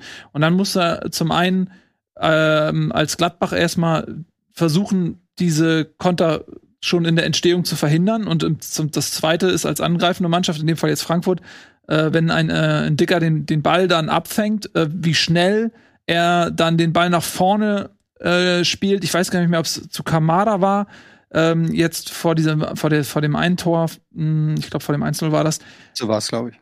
Bitte? Ich glaube, es war zu Götze. zu Götze. Also da muss man auch mal äh, sagen, also ein Dicker äh, sieht die Situation sofort, ähm, spielt den Ball direkt nach vorne. Äh, das dauert fünf Sekunden und der Ball, der Ball ist auf der anderen Seite. So, und äh, da darfst du natürlich äh, Frankfurt diese Räume nicht geben. Ähm, ich glaube, dass sie mehr Probleme haben, gegen tiefstehende Gegner irgendwie das Spiel selber zu machen, als eben diese Räume auch anzunehmen. Genau. Ähm, ja, also für, Gla für Frankfurt geht's auf jeden Fall nach vorne, muss man sagen. Sind jetzt schon auf Champions League Platz 4. Gladbach musste ein bisschen abreißen lassen. Ist jetzt eher so im Mittelfeld. Du weißt nie, was du bekommst bei Gladbach, ne? Mhm. 3-0 Ja. gegen Leipzig gewonnen, dann 5-1 gegen ähm, Werder verloren, dann wieder der Sieg gegen, gegen Köln, vergangene Mhm. Woche ein Unentschieden in Wolfsburg und jetzt dieses klare 3-1, wo auch sie Lehrgeld bezahlt haben, wo Mhm. du gemerkt hast, okay, diese Fehler im Aufbau dürfen da eigentlich nicht passieren, auch teilweise dann zu unruhig geworden, halt anstatt immer, eben, immer wieder aus dem Rhythmus rausbringen lassen und dann irgendwie den Ball erzwingen wollen, anstatt dann doch noch die Geduld zu haben, zu gucken und die Gegner laufen zu lassen. Äh, da merkst du schon, da ist noch ein Lernprozess drin und da ist noch nicht jede Schraube dort, wo sie hin muss. Ja, die Haben brauchen natürlich auch ein bisschen, oder auch ein Verletzungspech jetzt gerade in jüngster Zeit. Fallen natürlich auch ähm, ein paar wichtige Spieler bei Gladbach raus. Das soll jetzt keine Ausrede sein, hat mittlerweile jede Mannschaft irgendwo ihr Päckchen zu tragen, aber so ein, ähm, weiß ich nicht, so ein Jonas Hofmann oder so ist natürlich dann auch nicht eins zu eins ähm, zu ersetzen, muss man fairerweise natürlich auch dazu sagen. Aber ja, diese Kon die Konstanz ist auch so ein bisschen das Problem. Pokal rausfliegen gegen Darmstadt und davor irgendwie Leipzig äh, weghauen, ist schon, ja, dieses, dieses das ist ja das, was viele Mannschaften im Mittelfeld immer, was ich auch bei der Eintracht oft genug äh, bemängelt habe, ist so, dass, dass dieses Potenzial, das diese Mannschaften oft haben, aber die das nicht dauerhaft ab, ab, abrufen können, wie jetzt die absoluten Spitzenmannschaften, wie das in Bayern ja vortrefflich immer macht und so. Mhm. Ja. Oder eine Eintracht, denn ich finde ehrlicherweise, das mausert sich immer mehr zu einem Team, das zu Recht äh, in diesem Konzert da mitspielt. Als vielleicht irgendwann Verfolger Nummer eins von Bayern München. Ich fand es ziemlich beeindruckend, so ein Spiel zu spielen gegen so einen Gegner mit dem Bewusstsein vor der Brust, dass du am äh, unter der Woche ein sehr maßgeblich entscheidendes Spiel für die Champions League-Situation von Eintracht Frankfurt hast. Normalerweise kann das bei einer Mannschaft, die das erste Mal dabei ist, schnell dazu führen, dass du gedanklich wirklich schon zu Hause gegen Marseille bist und nicht gegen äh, Gladbach auswärts. Aber das haben sie sehr, sehr stark in der ersten Halbzeit und ziemlich souverän gemacht. Ich glaube, da hat auch geholfen, dass so diese, diese Niederlage gegen Bochum hat schon, glaube ich, so ein kleines Beben äh, in, im Verein ergeben, so, weil ich glaube, dass Glasner das richtig abgefuckt hat. Und äh, das ist ja gut. Ich glaube, die Mannschaft folgt ihm wirklich. Also, das, da ist wirklich eine gute Einheit mit Trainer und Mannschaft. Und er hat das auch im Vorfeld bei den Pressekonferenzen immer gesagt, dass er diese Gier haben will. Ähm, und ja, das, das ist natürlich schön, aber man sollte vorsichtig sein jetzt mit Lob und so. Ich bin freue mich natürlich, aber die Eintracht kann jetzt auch äh, morgen oder übermorgen schon aus der Champions League rausfliegen. Und ähm, ja, muss man, muss man jetzt mal einen Ball flach halten. Die Saison ist noch lang und momentan, ja, ist die Eintracht in Topform und so, aber lass uns alle, lass uns mal nicht, nicht zu sehr hypen. Der Mana. Ja. Der Mana. Aber ist schon eine geile Mannschaft, habt ihr auf jeden Fall recht. Gut, dann lass uns mal da oben weiter äh, rumwühlen in den Champions League Plätzen. Da gibt's ja noch so ein paar Mannschaften. Bayern zum Beispiel, die haben in Hoffenheim gespielt und ich fand, das war so ein relativ langweiliges, weil so deutliches, ohne Gegenwehr zustande kommendes 2 zu 0. Das war jetzt kein Feuerwerk, es war kein 6 zu 0, aber es war irgendwie ein ganz souveräner Sieg die Bayern waren die klar bessere Mannschaft. Hoffenheim hat an dem Tag kaum Mittel gefunden, die Bayern ernsthaft in Bedrängnis zu bringen. Und so ist es einfach ein ganz klarer Sieg. Bei den Bayern haben ein paar Leute gefehlt. Das hat sie dieses Mal nicht gestört. Ähm, Choupo-Moting trifft in Abwesenheit äh, einige Offensivspieler da vorne. Wird schon so ein bisschen als das fehlende Puzzleteil jetzt bezeichnet. Äh, Soweit würde ich jetzt nicht gehen. Ähm, aber zeigt, dass er am ehesten vielleicht so ein Neuner äh, spielen kann, wie er Lewandowski mal gewesen ist. Und ja, ansonsten finde ich, kann man da gar nicht so viel zu sagen. Musiala trifft wieder, der Junge ist in Topform. Nabri auch ganz gutes Spiel. Nabri ist, kommt im Kommen, ne, da hat er nicht gut in die Saison gefunden. Ja, da hat mhm. ein bisschen gebraucht. Ähm, wenn du kritisch sein willst, kannst du sagen, okay, am Ende muss es ein bisschen souveräner noch sein bei den Bayern, aber auch das ist jetzt zu meckern auf hohem Niveau, weil mhm. sie da wirklich ein grundsolides Spiel gemacht haben. Chupomoting vorne als Anspielpartner, auch so für Doppelpässe, das tut dem Spiel merklich gut. Mhm. Also, dass sie wirklich da jetzt ein bisschen mehr Tiefe auch im Spiel reinbekommen und nicht mehr so ähm, sich da verzetteln in Kombination im Zentrum, sondern auch ein bisschen mehr Geschwindigkeit in Richtung Tor. Also, das war, das Tor von Chupomoting war da, glaube ich, dann so Prototyp. Er legt mhm. den Ball vorher ab, startet dann in den Strafraum und ist dann als erster auch da und kann das Ding dann locker flockig reinmachen. Also, da ein gutes Spiel wieder von ihm und da ein wichtiges Puzzlestück. Bin da sehr gespannt noch. Na klar, das hat jetzt sehr gut funktioniert in den Spielen gegen ähm, Freiburg, gegen mhm. Augsburg, gegen jetzt Hoffenheim. Ist natürlich jetzt nicht die Weltklasse. Bin, ist natürlich Bayern hat immer noch einen anderen Anspruch und jetzt das Spiel gegen Barcelona wird da, glaube ich, sehr interessant, ob das da auch funktioniert mit dem Choupo-Moting, wenn der nicht so viele Pässe bekommt, wenn er eine andere Rolle vielleicht ausführen muss, bin ich sehr gespannt, ob er da wieder startet, falls ja, wie seine Leistung dann aussieht. Ja, Barcelona muss in dem Spiel gewinnen. Das mhm. ist ja, glaube ich, aus Bayern Sicht auch mal dann so ein seltenes Aufeinandertreffen, ne? dass sie jetzt ähm, einen Gegner haben, wo eigentlich die Bayern sagen, ja, 0-0 kann ich mit leben. Mhm. Dann sind wir sind dann durch und Barcelona muss gewinnen, sonst haben sie gar keine Chance mehr aufs Achtelfinale in der Champions League. Deswegen finde ich das auch ganz interessant zu sehen. Barca muss eigentlich dominant sein, muss drücken und da kann Bayern natürlich auch mal sagen, okay, wir kontern wir halt. Wir haben auch äh, mit Manet, mit Nabri, mit Coman die Leute. Bin ich gespannt, ob sie das machen. Das ist ja. eine spannende Frage, wie sie das Spiel angehen. Mhm. Es ähm, sind auch schon weiter, also sie, sie haben ja auch gar keine gar keinen Grund mehr, jetzt hier irgendwie 300 Prozent in dieses Spiel reinzuwerfen. Aber es ist, glaube ich, schon für die Psychologie der kommenden Wochen noch so ein wichtiges Kräftemessen mit einem Topverein, weil du natürlich in der Bundesliga, du hast, die Krise ist noch nicht so lange her, dass die Leute so unruhig geworden sind, so. Und jetzt eine Niederlage gegen Barcelona würde, glaube ich, Nagelsmann auch nicht gut tun. Insofern glaube ich schon, dass er da eine gute Elf aufstellen wird und auch schauen wird, dass er da jetzt ein bisschen Motivation rauszieht, um dann noch bis zur WM möglichst alles zu holen, was an Punkten geht. Ja, also ich glaube nicht, dass Nagelsmann das Spiel abschenkt. Hm, Das ist für ihn ja auch internationales Renommee. Also wie oft hat man diese große Bühne? Er hat letzte Saison in der Champions League im Achtelfinale gegen Villarreal die Segel streichen müssen. Ich glaube, der hat auch ein ziemliches Ego und äh, hat auch Interesse dran, insbesondere Lewandowski ähm, zu zeigen, so ja, bei den Bayern warst du besser dran, äh, wir gewinnen auch ohne dich. Und die Spieler kann ich mir auch vorstellen, insbesondere auch die Personale Lewandowski, dass die Bock haben, dem zu zeigen, ey, pass auf, wir sind das bessere Team auch ohne dich. Mhm. Ich denke, da ist auch schon ein gewisser Ehrgeiz da.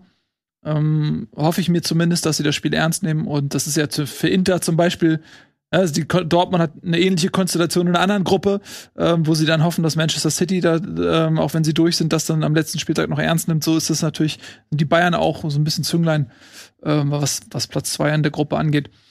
Ähm, aber ich glaube, das wird ein munteres Spiel.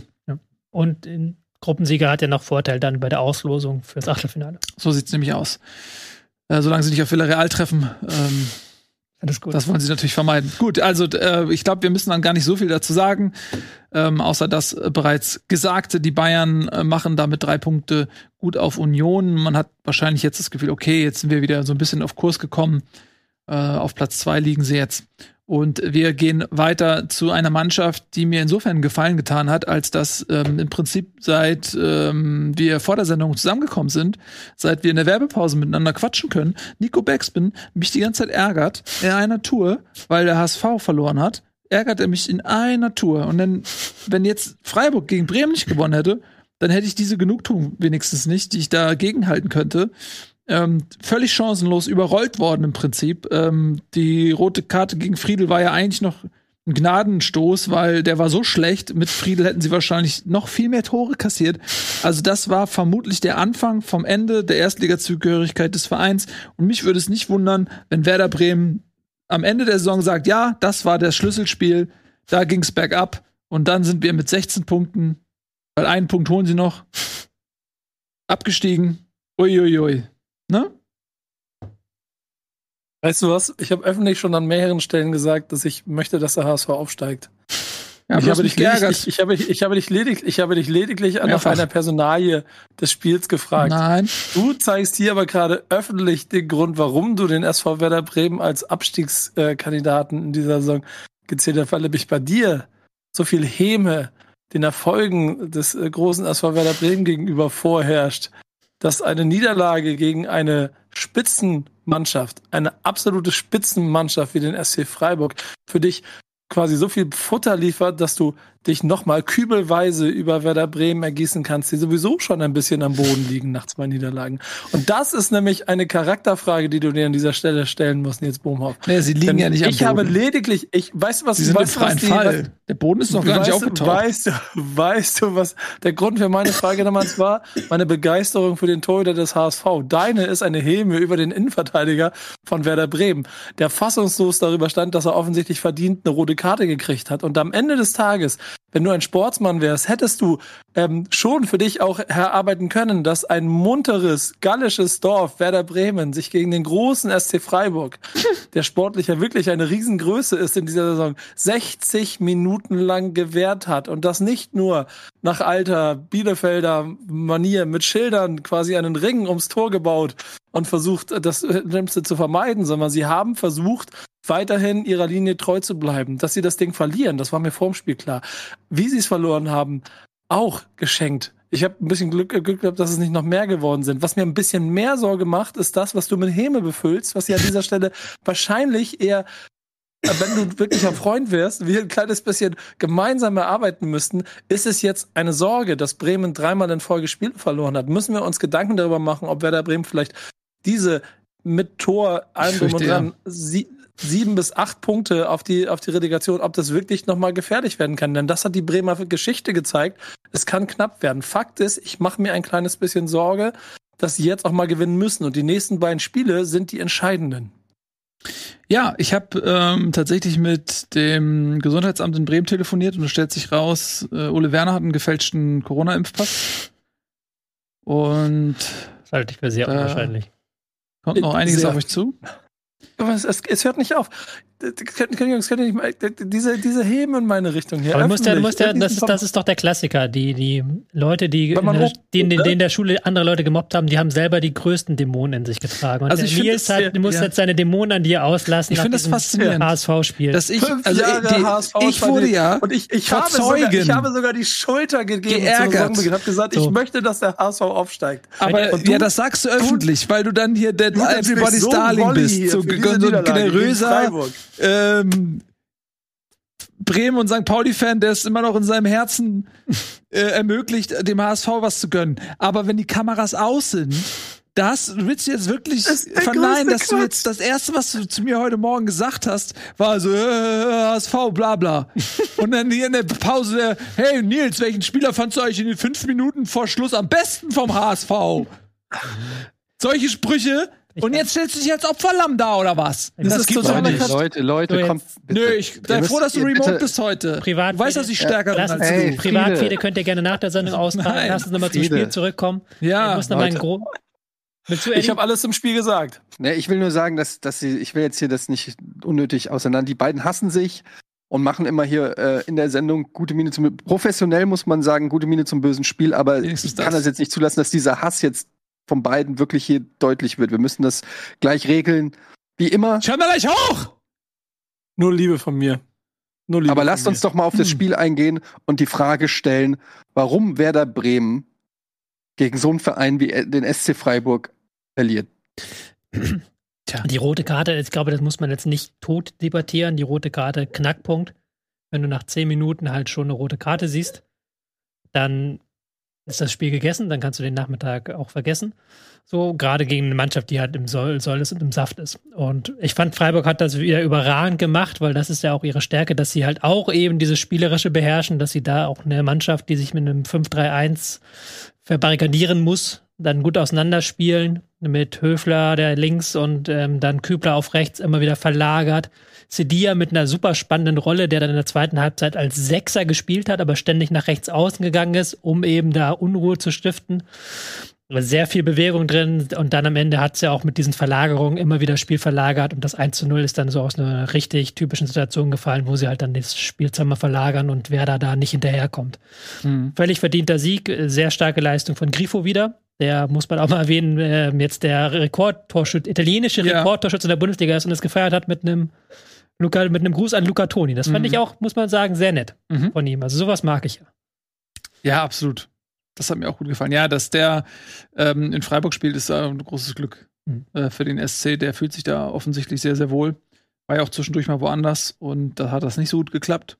Eine der, äh, sag ich mal, Rückholaktions-Erfolgsgeschichten, die ja jetzt auch nicht so rar, äh, so äh, reichhaltig vorhanden sind, sag ich mal. Oftmals geht das ja auch nicht unbedingt gut, diese Rückholaktion. In dem Fall hat es geklappt. Ja, aber natürlich muss man sagen, klar, die gelb äh, oder was sogar eine glattrote. Ja, war eine glattrote wegen Notbremse gegen Grigoric. Ja, da Äh, auch, gegen Friedel hat natürlich äh, Freiburg in die Karten gespielt. also ist natürlich, wenn du Sehr klar. 75 Minuten in Unterzahl bist, gegen eine Mannschaft, die das gut macht, ist klar, dass das irgendwann schief geht. Kannst du Bremen nicht einen Riesenvorwurf machen. War ja auch noch ein bisschen die Debatte nach dem Spiel. Bremer war noch ein bisschen unzufrieden mit dieser roten Karte, weil Gregoritsch war zwar durch, aber dann waren da auch noch andere Bremer und das war noch relativ weit zum Tor.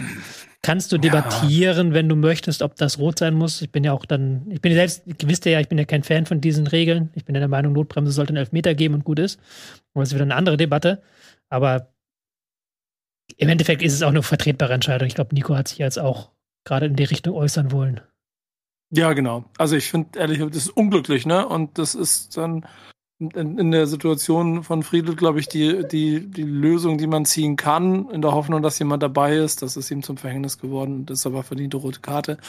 Und damit auch ein Spiel verdient verloren. Also, das ist ja einfach so. Das kannst du gegen Freiburg nicht mehr, nicht mehr korrigieren dann. Jo. Ähm, und so bleibt's, dass Freiburg oben dran ist. Eben im Mittelfeld. Im Gegensatz zu dir mache ich mir keine ernst gemeinten Sorgen um Bremen. Dass sie absteigen, ne? ja. Hm? Aber ich mache Okay. mir auch keine Sorgen, dass sie erfolgreicher sein könnten als Mittelfeld. Ja. Die sind schön da in der, äh, schön da irgendwo im Mittelfeld. da Aber irgendwie. schon recht, Nico. Die nächsten zwei Wochen, was ist jetzt Hertha und Schalke, oder? Hertha und Schalke, da musst Beide- du sechs Punkte holen. Wenn du die nicht holst, dann Dann, kann- dann hast du noch mal Leipzig und Bayern. Da kannst du halt wirklich schon in zur Hälfte der Saison die, beziehungsweise nach dem ersten Drittel der Saison Abstiegsängste ganz gut beerdigen, wenn du da sechs Punkte holst. Weil dann bist du bei 21 Punkten und das ist ein sehr, sehr gutes Polster. Oder du kannst dich halt auch tatsächlich wieder unten rein katapultieren, Wenn du- du wenn- Beinen ver Wenn du, ja, wenn du, wenn du null holst gegen Hertha und Schalke, dann bist du mitten im, im Kampf, weil dann holst du noch keine gegen Leipzig und gegen Bayern und dann stehen wir mit 15 Punkten äh, äh, nach 15 Spieltagen auf Platz 14, 15 und Ist sind wieder natürlich mittendrin. viel konjunktiv, jetzt vier Ja, gut. Spieltage in die Zukunft zu blicken und zu sagen, man holt da null Punkte. Also äh, es ist ja nicht nur die Anzahl der Punkte, die Bremen bislang hat, es ist ja auch die Art und Weise, wie diese geholt worden sind. Und da zeigt sich ja schon eine durchaus qualitative Basis, die diese Mannschaft hat. Und sofern da jetzt nicht wieder das Verletzungspech zuschlägt, ist ja die Qualität da. So klar, Immer noch kannst der auch mal drittbeste Sturm der Liga. Ne, ist ja so. Also, wenn die gesund bleiben, dann sehe ich jetzt also eine Menge anderer Mannschaften, die diese Qualität nicht haben. Und deswegen glaube ich nicht, dass Bremen dann dieses Jahr absteigt. Aber ich habe auch schon andere Dinge falsch prognostiziert. Von daher sage ich vielleicht einfach im selben Satz, Bremen steigt ab und habe ich beides. Und dann gucken wir am Ende, schneiden wir das so hin. Im Ja. Best-of. Das machst du dann selber. Nein, da, da, da, da gebe ich keine Redaktionsressourcen für aus. da reden wir noch mal drüber. Gut, also, Nico, möchtest du noch was sagen? Oder, oder, weil du hast ja sehr viel Redezeit auch so mit Hetze gegen mich jetzt verwendet. Möchtest du noch was zum Spiel irgendwie noch sagen? Oder? Null. Ey, äh, du hast offensichtlich nicht zugehört. Ich habe das komplette Spiel äh, analysiert äh, mit allem drum und dran. Gut. Und ich möchte an einer Stelle nochmal darauf hinweisen, wo, wo ja bisher keiner von euch eingestiegen ist. Ich finde, das ist krass. Der SC Freiburg ist einfach, das, wir spielen Freiburg gegen Bremen und Freiburg ist einfach nicht nur, also auch mit elf wären sie einfach die klar dominantere Mannschaft gewesen.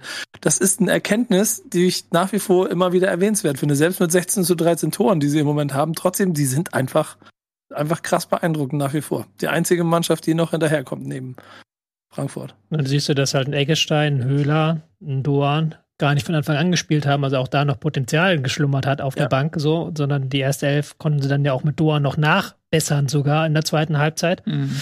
Ich finde die halt spielerisch unfassbar. Mir machen die Spaß. Es ist Freiburg, Frankfurt, Werder sind so die Teams, die ich diese Saison am liebsten schaue, weil Freiburg echt immer eine spielerische Idee hat und dann jetzt mit dieser drei Raute 3, das siehst du nicht oft in der Bundesliga, das ist halt so ein Streichding. Es war schon sehr, sehr imposant, wie sie dann den Spielaufbau in der zweiten Halbzeit gemanagt haben. So aus jetzt Taktik-Nerd-Sicht, ist für den neutralen Zuschauer vielleicht jetzt nicht, aber das ist immer schon wieder, dass die auf einem taktisch sehr, sehr hohen Le Level arbeiten. Mhm. In allen Spielphasen. Haben wir auch- anderen auch erkannt. Ja. wir sind ja alle zusammen in dieser Taktik-Nerd-Gruppe Ja. auch und ja, reden wir auch viel drüber. So, ähm, dann machen wir weiter. Wir haben nämlich noch einiges zu besprechen. Ich möchte gerne über ein Spiel reden, was mich als neutralen Zuschauer zur Weißglut getrieben hat. Und das lag an einer einzelnen Person. Ich bin ja nicht der Fan davon, einzelne Personen hier, ähm, ne, Nico, äh, ans Schafott hier zu schellen und, ne? Und Außer sie, mich. Und sie zu shamen. Was mache ich ja eigentlich Außer nicht. mich. Ähm, aber in dem Fall ähm, muss man es, glaube ich, ein bisschen machen. Die Rede ist natürlich von Augsburg gegen Leipzig. Ja, Augsburg, gutes Spiel gemacht, richtig gutes Spiel gemacht.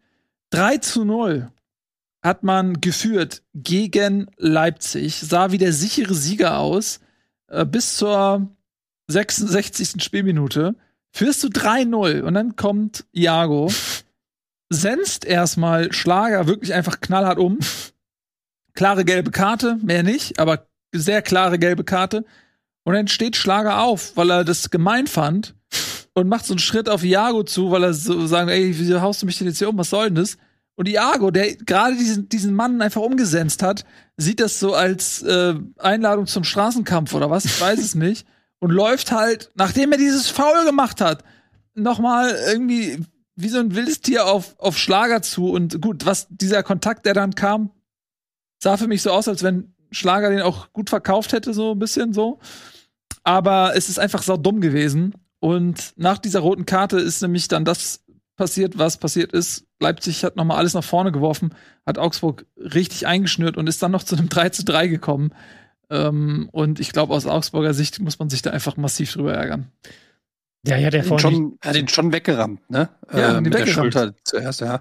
Aber ähm, ich weiß nicht, wie viele Schiedsrichter da wirklich Doppelgelb geben. Ich fand das gut, weil es richtig war, logischerweise, aber vielleicht hat er so, also wahrscheinlich, es sah eher so aus, als ob er nicht wirklich nachgedacht hat, aber ähm, vielleicht hätte der ein oder andere Schiri auch das noch als Teil des Fouls oder so bewertet oder so. Keine Ahnung. Ähm, aber ich fand es sehr konsequent, dass, äh, sehr konsequent, dass der Schiri das direkt mit Doppelgelb geahndet hat. Trotzdem muss man natürlich sagen, also bei aller Dummheit muss äh, Augsburg hier mit einer 3-0-Führung, äh, ich weiß gar nicht, wann war das? Das war in der 66, 66 also 24 Minuten, äh, kannst du trotzdem eine 3-0-Führung auch mit 10 Mann, glaube ich, oder solltest du runterverwalten können als Bundesligamannschaft. Also bis zur 89. ja noch 3-1. Also es kam ja erst sehr, ja. sehr spät, dieser Ausgleich dann und auch ein bisschen Hühnerhaufen dann in den letzten Minuten. Vielleicht waren sie auch kaputt. Ähm, Augsburg, äh, das, wir hatten ja vorhin bei Frankfurt drüber gesprochen, Augsburg hat ähm, diese Saison, ich muss mal kurz gucken, 37 gelbe Karten und zwei rote Karten nach elf Spieltagen. Auch, äh, die zweitmeisten gelben Karten hat Hertha mit 28. Also das ist schon eine Truppe, die hat die Körperlichkeit gepachtet. Also mhm. das ist schon wirklich, eben, merk, merkst du deutlich, dass die halt sehr körperlich spielen. Ähm, Schlager macht das auch sehr schlau, muss man sagen. Wenn, wenn man das jetzt, wenn man auf sowas steht, kann man sagen, sehr, sehr clever, wie er dann Iago auch provoziert ein bisschen und ja. dann natürlich sofort aber auch annimmt diese Einladung, die Iago ihm dann gibt und sich dann fallen lässt. So. Ja, Warum ist denn Iago in dem Moment sauer? Also ich meine, Iago grätscht ihn volle Kanne um und rennt dann noch sauer auf den zu. Warum? Also ja, das habe ich ja nicht verstanden. Ich würde sagen, dass Schlag ihm da ein, zwei nette Worte mitgegeben hat. Das ist ja auch auf dem Fußballplatz in der Bundesliga geht das ja auch nicht immer gesittet Ja, zu. okay, aber trotzdem, wenn ich jemanden komplett weggrätsche, so, dann bin ich ja erstmal in Vorleistung getreten. Wenn der andere dann sagt, irgendwie, was weiß ich, bist du bescheuert oder was, dann ist er, würde ich mal sagen, eher ausgeglichen. Aber dann kannst du ja nicht schon wieder aggressiv werden. Das macht doch keinen Sinn. Also naja, aber das, das, ist ja, das ist ja erstens so ein bisschen Augsburgs Masche auch, dass sie halt diese Körperlichkeit und dem Spieler, den Gegner halt so in so eine Körperlichkeit reinzwingen und auch selber eben, eben immer ans Limit gehen, was das angeht. Ich meine, zu dem Zeitpunkt gab es schon vier gelbe Karten oder so für Augsburg und die haben auch wirklich sich vorher in jeden Zweikampf wieder reingeworfen. Das war, glaube ich, die dritte Rudelbildung in diesem Spiel oder sowas. Also da war halt schon Druck auf dem Kessel. Und dass er dann eben sich dann dazu hinreißen lässt, ist dumm, aber ist halt in diesem Spielkontext, wo immer alle sofort hingestürmt sind auf alle, hat das schon Sinn ergeben, weil die halt einfach alle Druck auf dem Kessel hatten und Augsburg das ja auch möchte, halt da eben keinerlei Spielfluss zustande kommen zu lassen und immer raufzugehen, immer raufzugehen, immer Schiri belagern, immer Gegner belagern. Das ist ja so auch ihr Ding. Geht ja nicht immer nur um Taktik und schießt mit Tore, sondern manchmal auch einfach so giftig und gallig sein und dem Gegner sagen, so heute macht's keinen Bock gegen uns.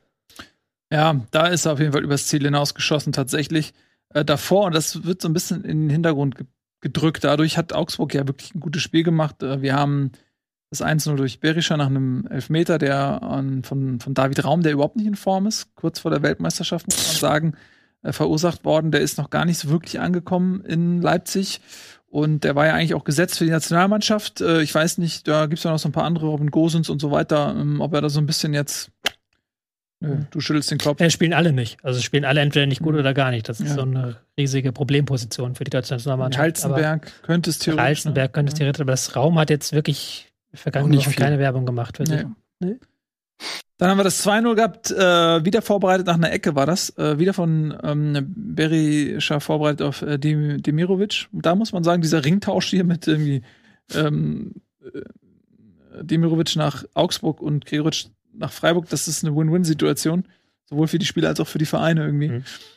Und äh, dann äh, das 3-0 durch Vargas war auch schön und dann war eigentlich durch die Nummer. Ne? Und dann kam das eben beschriebene und dann nach diesem Sturmlauf Silver 72, war vielleicht ein bisschen früh, das 3-1, muss man sagen, hatten sie noch viel Zeit. Ähm, und dann wirklich 89. dieser Freistoß von Kunku wunderschön.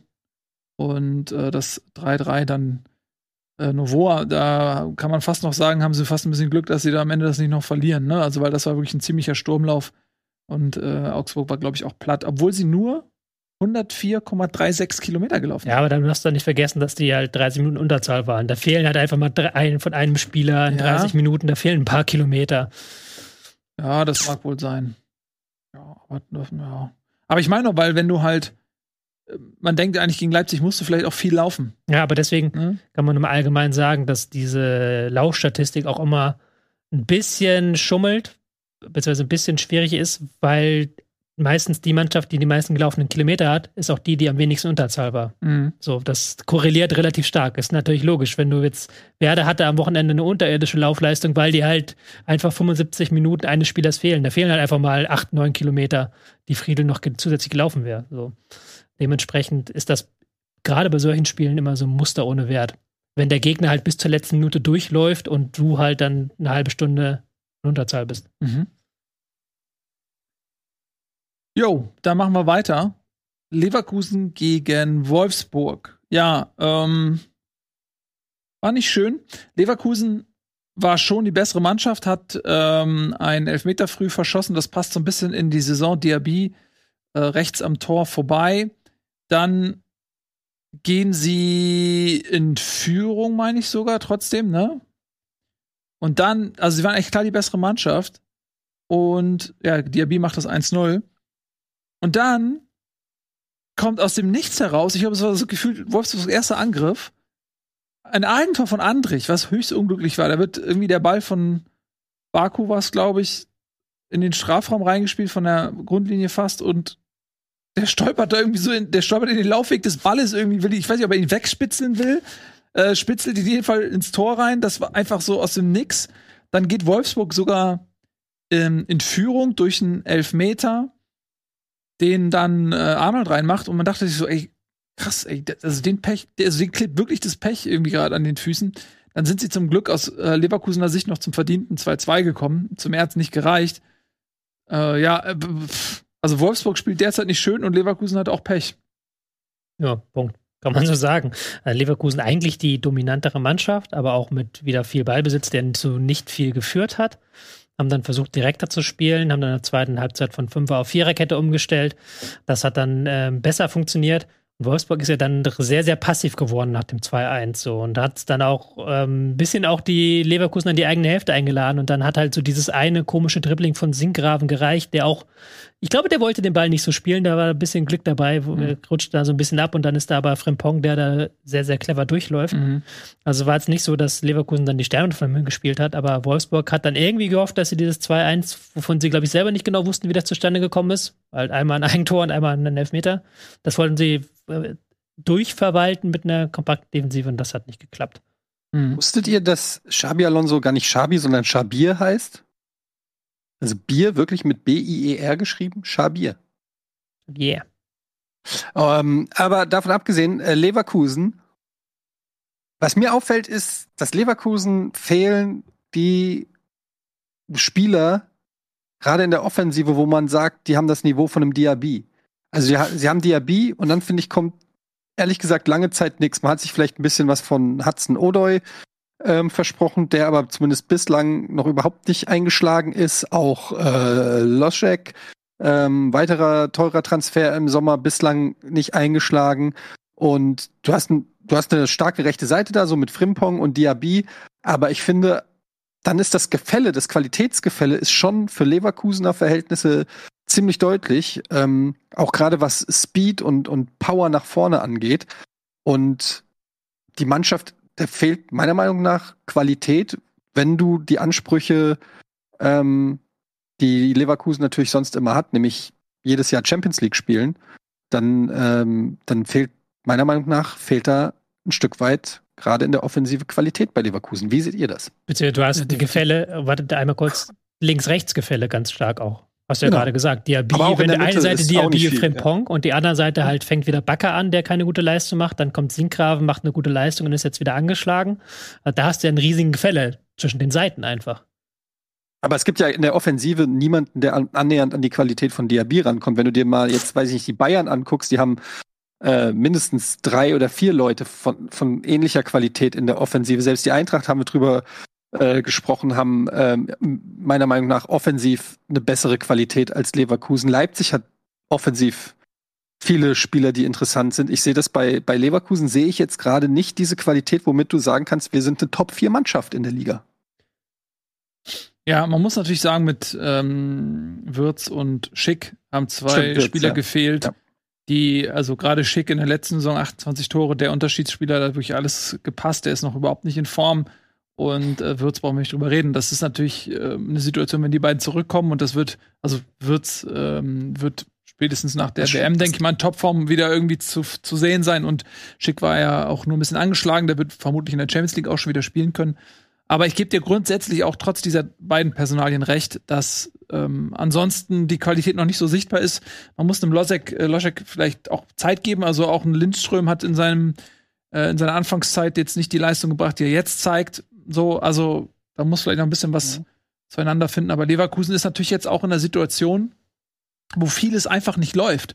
Und wenn du dann äh, letzte Saison hast du diese Euphoriewelle, was heißt Euphoriewelle? Sie haben auch letzte Saison nicht immer konstant gut gespielt, aber da, li da liefen viele Dinge einfach. Und jetzt ist es so, dass viele Dinge nicht laufen und dann fängst du an, dich zu hinterfragen, du änderst Sachen und so weiter, du greifst eins äh, ins System ein, hinterfragst dich selbst und ähm, an dem Punkt scheint mir Leverkusen gerade zu sein.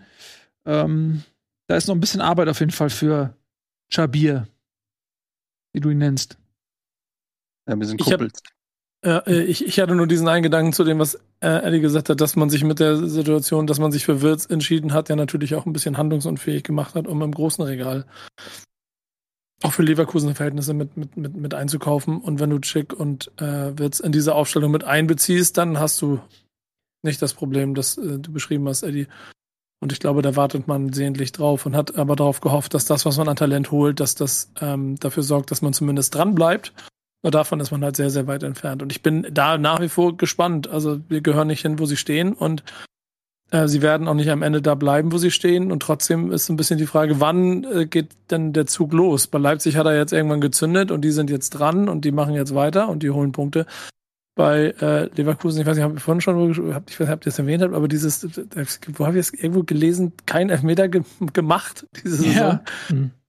ja. Also sechs Elfmeter, kein reingemacht, das sind alles so Faktoren, dass äh, ne, das, was Tobias Escher so liebt, Fußballwelt hat auch manchmal im Kopf entschieden. Ja, beziehungsweise. Ja, aber du hast halt die nächsten Spiele, hast du jetzt, äh, gut, jetzt mal Champions League ausgeklammert gegen Atleti, aber dann auswärts in Leipzig, dann zu Hause gegen Union, dann hast du das Derby gegen Köln.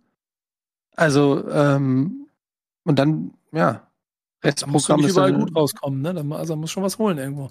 Also es ist, ich, ich sag nur, du kannst natürlich immer das Potenzial bewerten und eigentlich gehören wir irgendwo hin oder so, aber die anderen Mannschaften hören ja nicht auf zu punkten. Und irgendwann, ja, kannst du natürlich sagen, klar, normalerweise hätten wir Wirtz, aber habt ihr halt nicht gerade. Also. Trotzdem, nee, das war noch ein Hinweis darauf, das war mein Hinweis darauf, dass du dich für Wirtz und Vertrag entschieden hast und deshalb kein, mhm. Keine Mittel mehr hattest, um stattdessen Leute zu einzukaufen in dem Regal, in dem du es gebraucht hättest. Deswegen hat man halt dann irgendwann die Leute geholt, die man bekommen konnte. In der Hoffnung, dass Wirtz irgendwann zurückkommt. Darum ging es mir nur. So. Das ist halt ein Risikospiel, das Leverkusen da eingegangen ist. Du hast halt einen neuen Trainer, der jetzt auch keine Zeit für irgendwas hat. Also die spielen ja jetzt durch bis Katar. Also wirklich jede Woche englische Woche.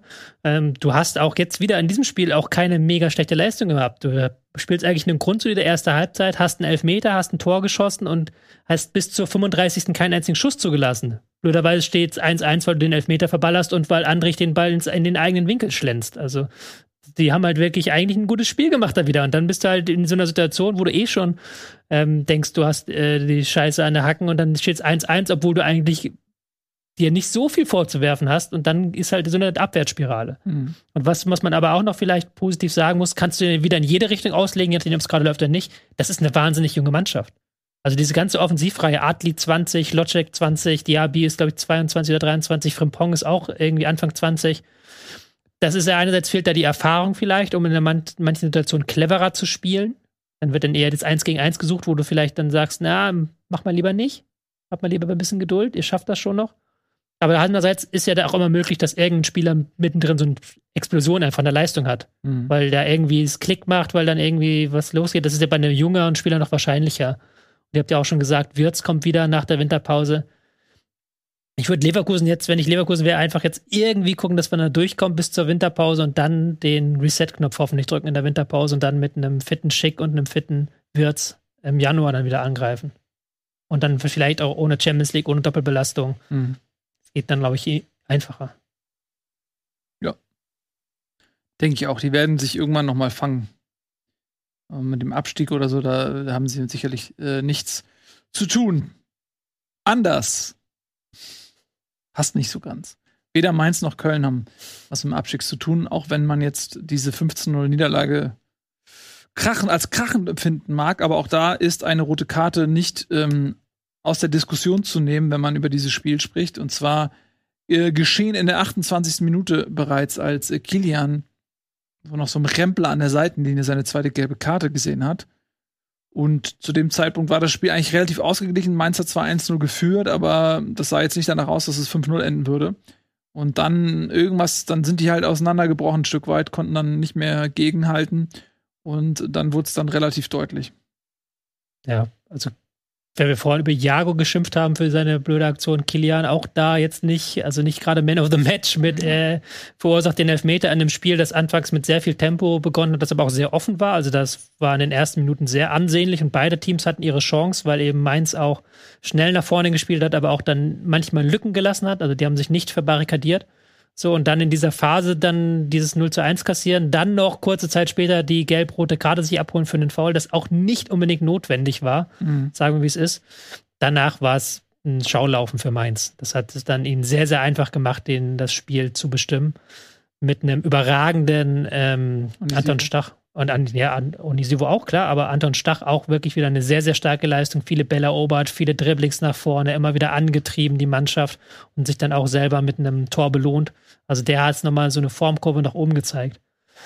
Wo wir auch so ein bisschen sind, weil wir ja, ich mir auch mal schwer tue, einzuschätzen, warum funktioniert es gerade bei Mainz mal, warum funktioniert es nicht. So, das tut manchmal manchmal schwer, weil sie ja immer eigentlich ihr 5-3-2 spielen, immer ganz gut in die Zweikämpfe kommen, immer ein ganz gutes Umschaltverhalten haben. Aber jetzt auch wieder die Form der Einzelspieler. Also Stach war ja zu Anfang der Saison, konntest du ja vergessen, der hat wirklich keine guten Spiele gemacht. Jetzt wieder richtig gut in Form. Onisivo richtig in Form. Ingwarzen auch wichtig als Mann, der Bälle hält, Bälle verteilt, Sachen rausholt.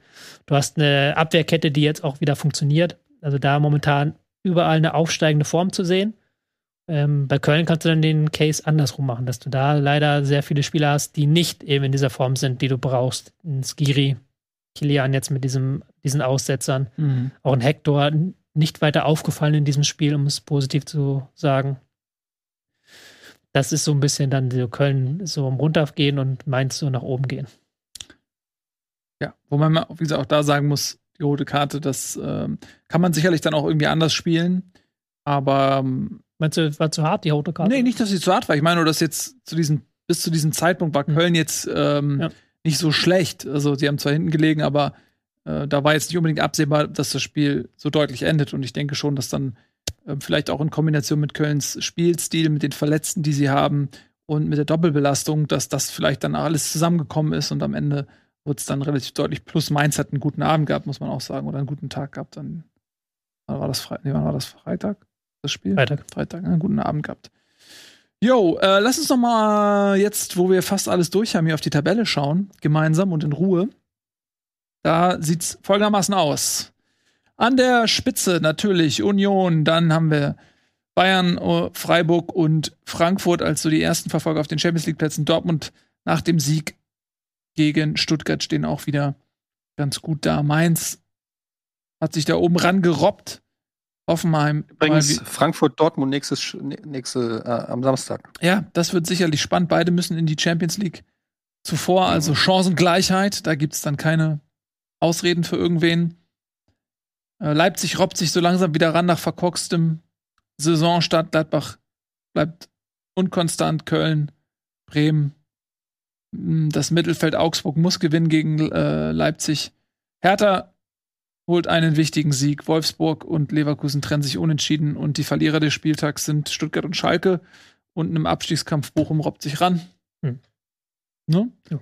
Und ich denke, dann haben wir alle Spiele Schöne durch. Schöne ne? Tabelle, schöne Tabelle, sehr spannend. Dass dir das ähm, gefällt, das kann ich mir gut vorstellen. Naja, unabhängig von der äh, Eintracht-Position ist es alles einfach, du hast einen spannenden Abstiegskampf, du hast sogar einen spannenden, noch einen spannenden Meisterschaftskampf äh, kompletten spannenden äh, Kampf um die internationalen Plätze, wo gefühlt die mhm. halbe Liga auch noch mit drin spielt. Also mhm. ähm, und dann noch diesen Faktor ähm, WM, Winterpause, den wir alle noch nicht so richtig einschätzen können, haben wir auch tausendmal schon erwähnt, wie sich das auswirken wird auf den, die eine oder andere Mannschaft. Also könnte eine sehr, sehr interessante Saison noch werden. Es ist vor allem auch wieder eine sehr sexy Tabelle.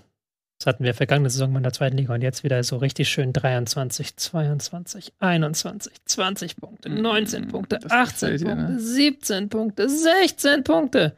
Mittelfeld muss man leider ein bisschen ausklammern. Das ist so der, der Teil im pornografischen Film, wo man vorspult. Und Aber guck mal, wenn Bremen ist dann drei wieder Punkte 9, von internationalen 8, Plätzen. 7, 6. Ja. Hm? Tobias Escher privat. Wie ist Tobias Escher privat? Das ist sein nächstes Buch übrigens. Nachdem er jetzt äh, drei, vier Bücher über Fußball geschrieben hat, ist das nächste ist mein Leben Nee, ich- privat. so, so Ich, ticke ich ich. würde mir was, ja, ich würde mir was anderes wünschen. Tobias Escher liest äh, Tabellen vor. Das war so die Zart, wie du die, wie du die Platzierung und die Punkte eben betont hast. Ich könnte mir das auf, auf, auf Länge anhören. Das ist so Tobias so, Escher, privat, das Buch heißt Doppelsex, privat in einer offenen Beziehung. Nein, das bin Mit ich dem nicht. Fußball. Mit dem Fußball, ja. Ähm, aber findet ihr das nicht schön, so eine Tabellen einfach? Macht das Ja, nichts mit Ich euch? finde scheiße, gar nichts Bremen mit euch? Doch, ist. auf ja, jeden Fall. Darauf geht. Die, die Harmonie ist, ist einfach wunderschön. Ich könnte es mir echt lange angucken. Ich hätte gerne, dass Gladbach und Köln so 13 und 12 Punkte gehabt hätten und Wolfsburg nur 10. Dann wäre es perfekt. Dann wäre es unglaublich. Ja? Ja, einige Mannschaften sind einfach Combo-Breaker. Was erlaubt sich Gladbach? Oder Leipzig? So. Ich meine, warte mal, wenn Leipzig jetzt verloren hätte, hätten sie einen Punkt weniger. Wenn sie 15. Danke Augsburg. Dann wäre Leipzig bei, äh, wäre Gladbach bei 16, Leipzig bei 15. Werde nicht viel besser machen. Nee, aber gut. Nee, nee, nee, Köln wäre auch noch, ist ja auch noch, ach Mensch. Also wir müssen nehmen, was wir bekommen Ah. und das ist eine sehr schöne Geschichte. Mist. ja, na gut. So. Ich denke, das war's. Das war's. Na, ähm, vielen lieben Dank fürs Zusehen, euch da draußen. Ich hoffe, es hat euch großen Spaß gemacht. Wir sehen uns natürlich auch in der nächsten Woche wieder. Da haben wir einen kleinen Feiertag dazwischen. Das bedeutet, am Dienstag kommt dann die frische Ausgabe Bundesliga. Aber Also wolltet ihr nicht noch was erwähnen? Nö, Wollten wir nicht. wollt ihr nicht. genau. Ähm, also, wundert euch nicht, wenn ihr am Montag ähm, auf YouTube geht in eure Abo-Box und da ist keine Bundesliga. Die kommt am Dienstag wegen des Feiertags. Was ist das? Ist das so ein. Wollen wir noch so ein Also, Herz machen zusammen? Kriegen wir das hin? Ja, wir beide, ne? Ja, komm mal, mach mal, nochmal zurück. Warte, warte, ich mach's an der Stelle. Ne? Warte, so. ich- Also, Nee, Moment, so, da ja, unten. das ist so. so, warte, ich muss, wir müssen ja so und ach, das ist schwierig, So. ne? Das ist super schwierig. Immer nach, immer So. unten. So. Ja, jetzt habe ich ins Nichts. Also, okay. Komm, mach jetzt Ende hier. Tschüss, auf Jo, Wiedersehen. das war's. Woche. Macht's gut. ciao, Und ciao. pack den Hund da ein. Und pack Tschüss. den Hund da ein. Pack den Hund da ein. Ja.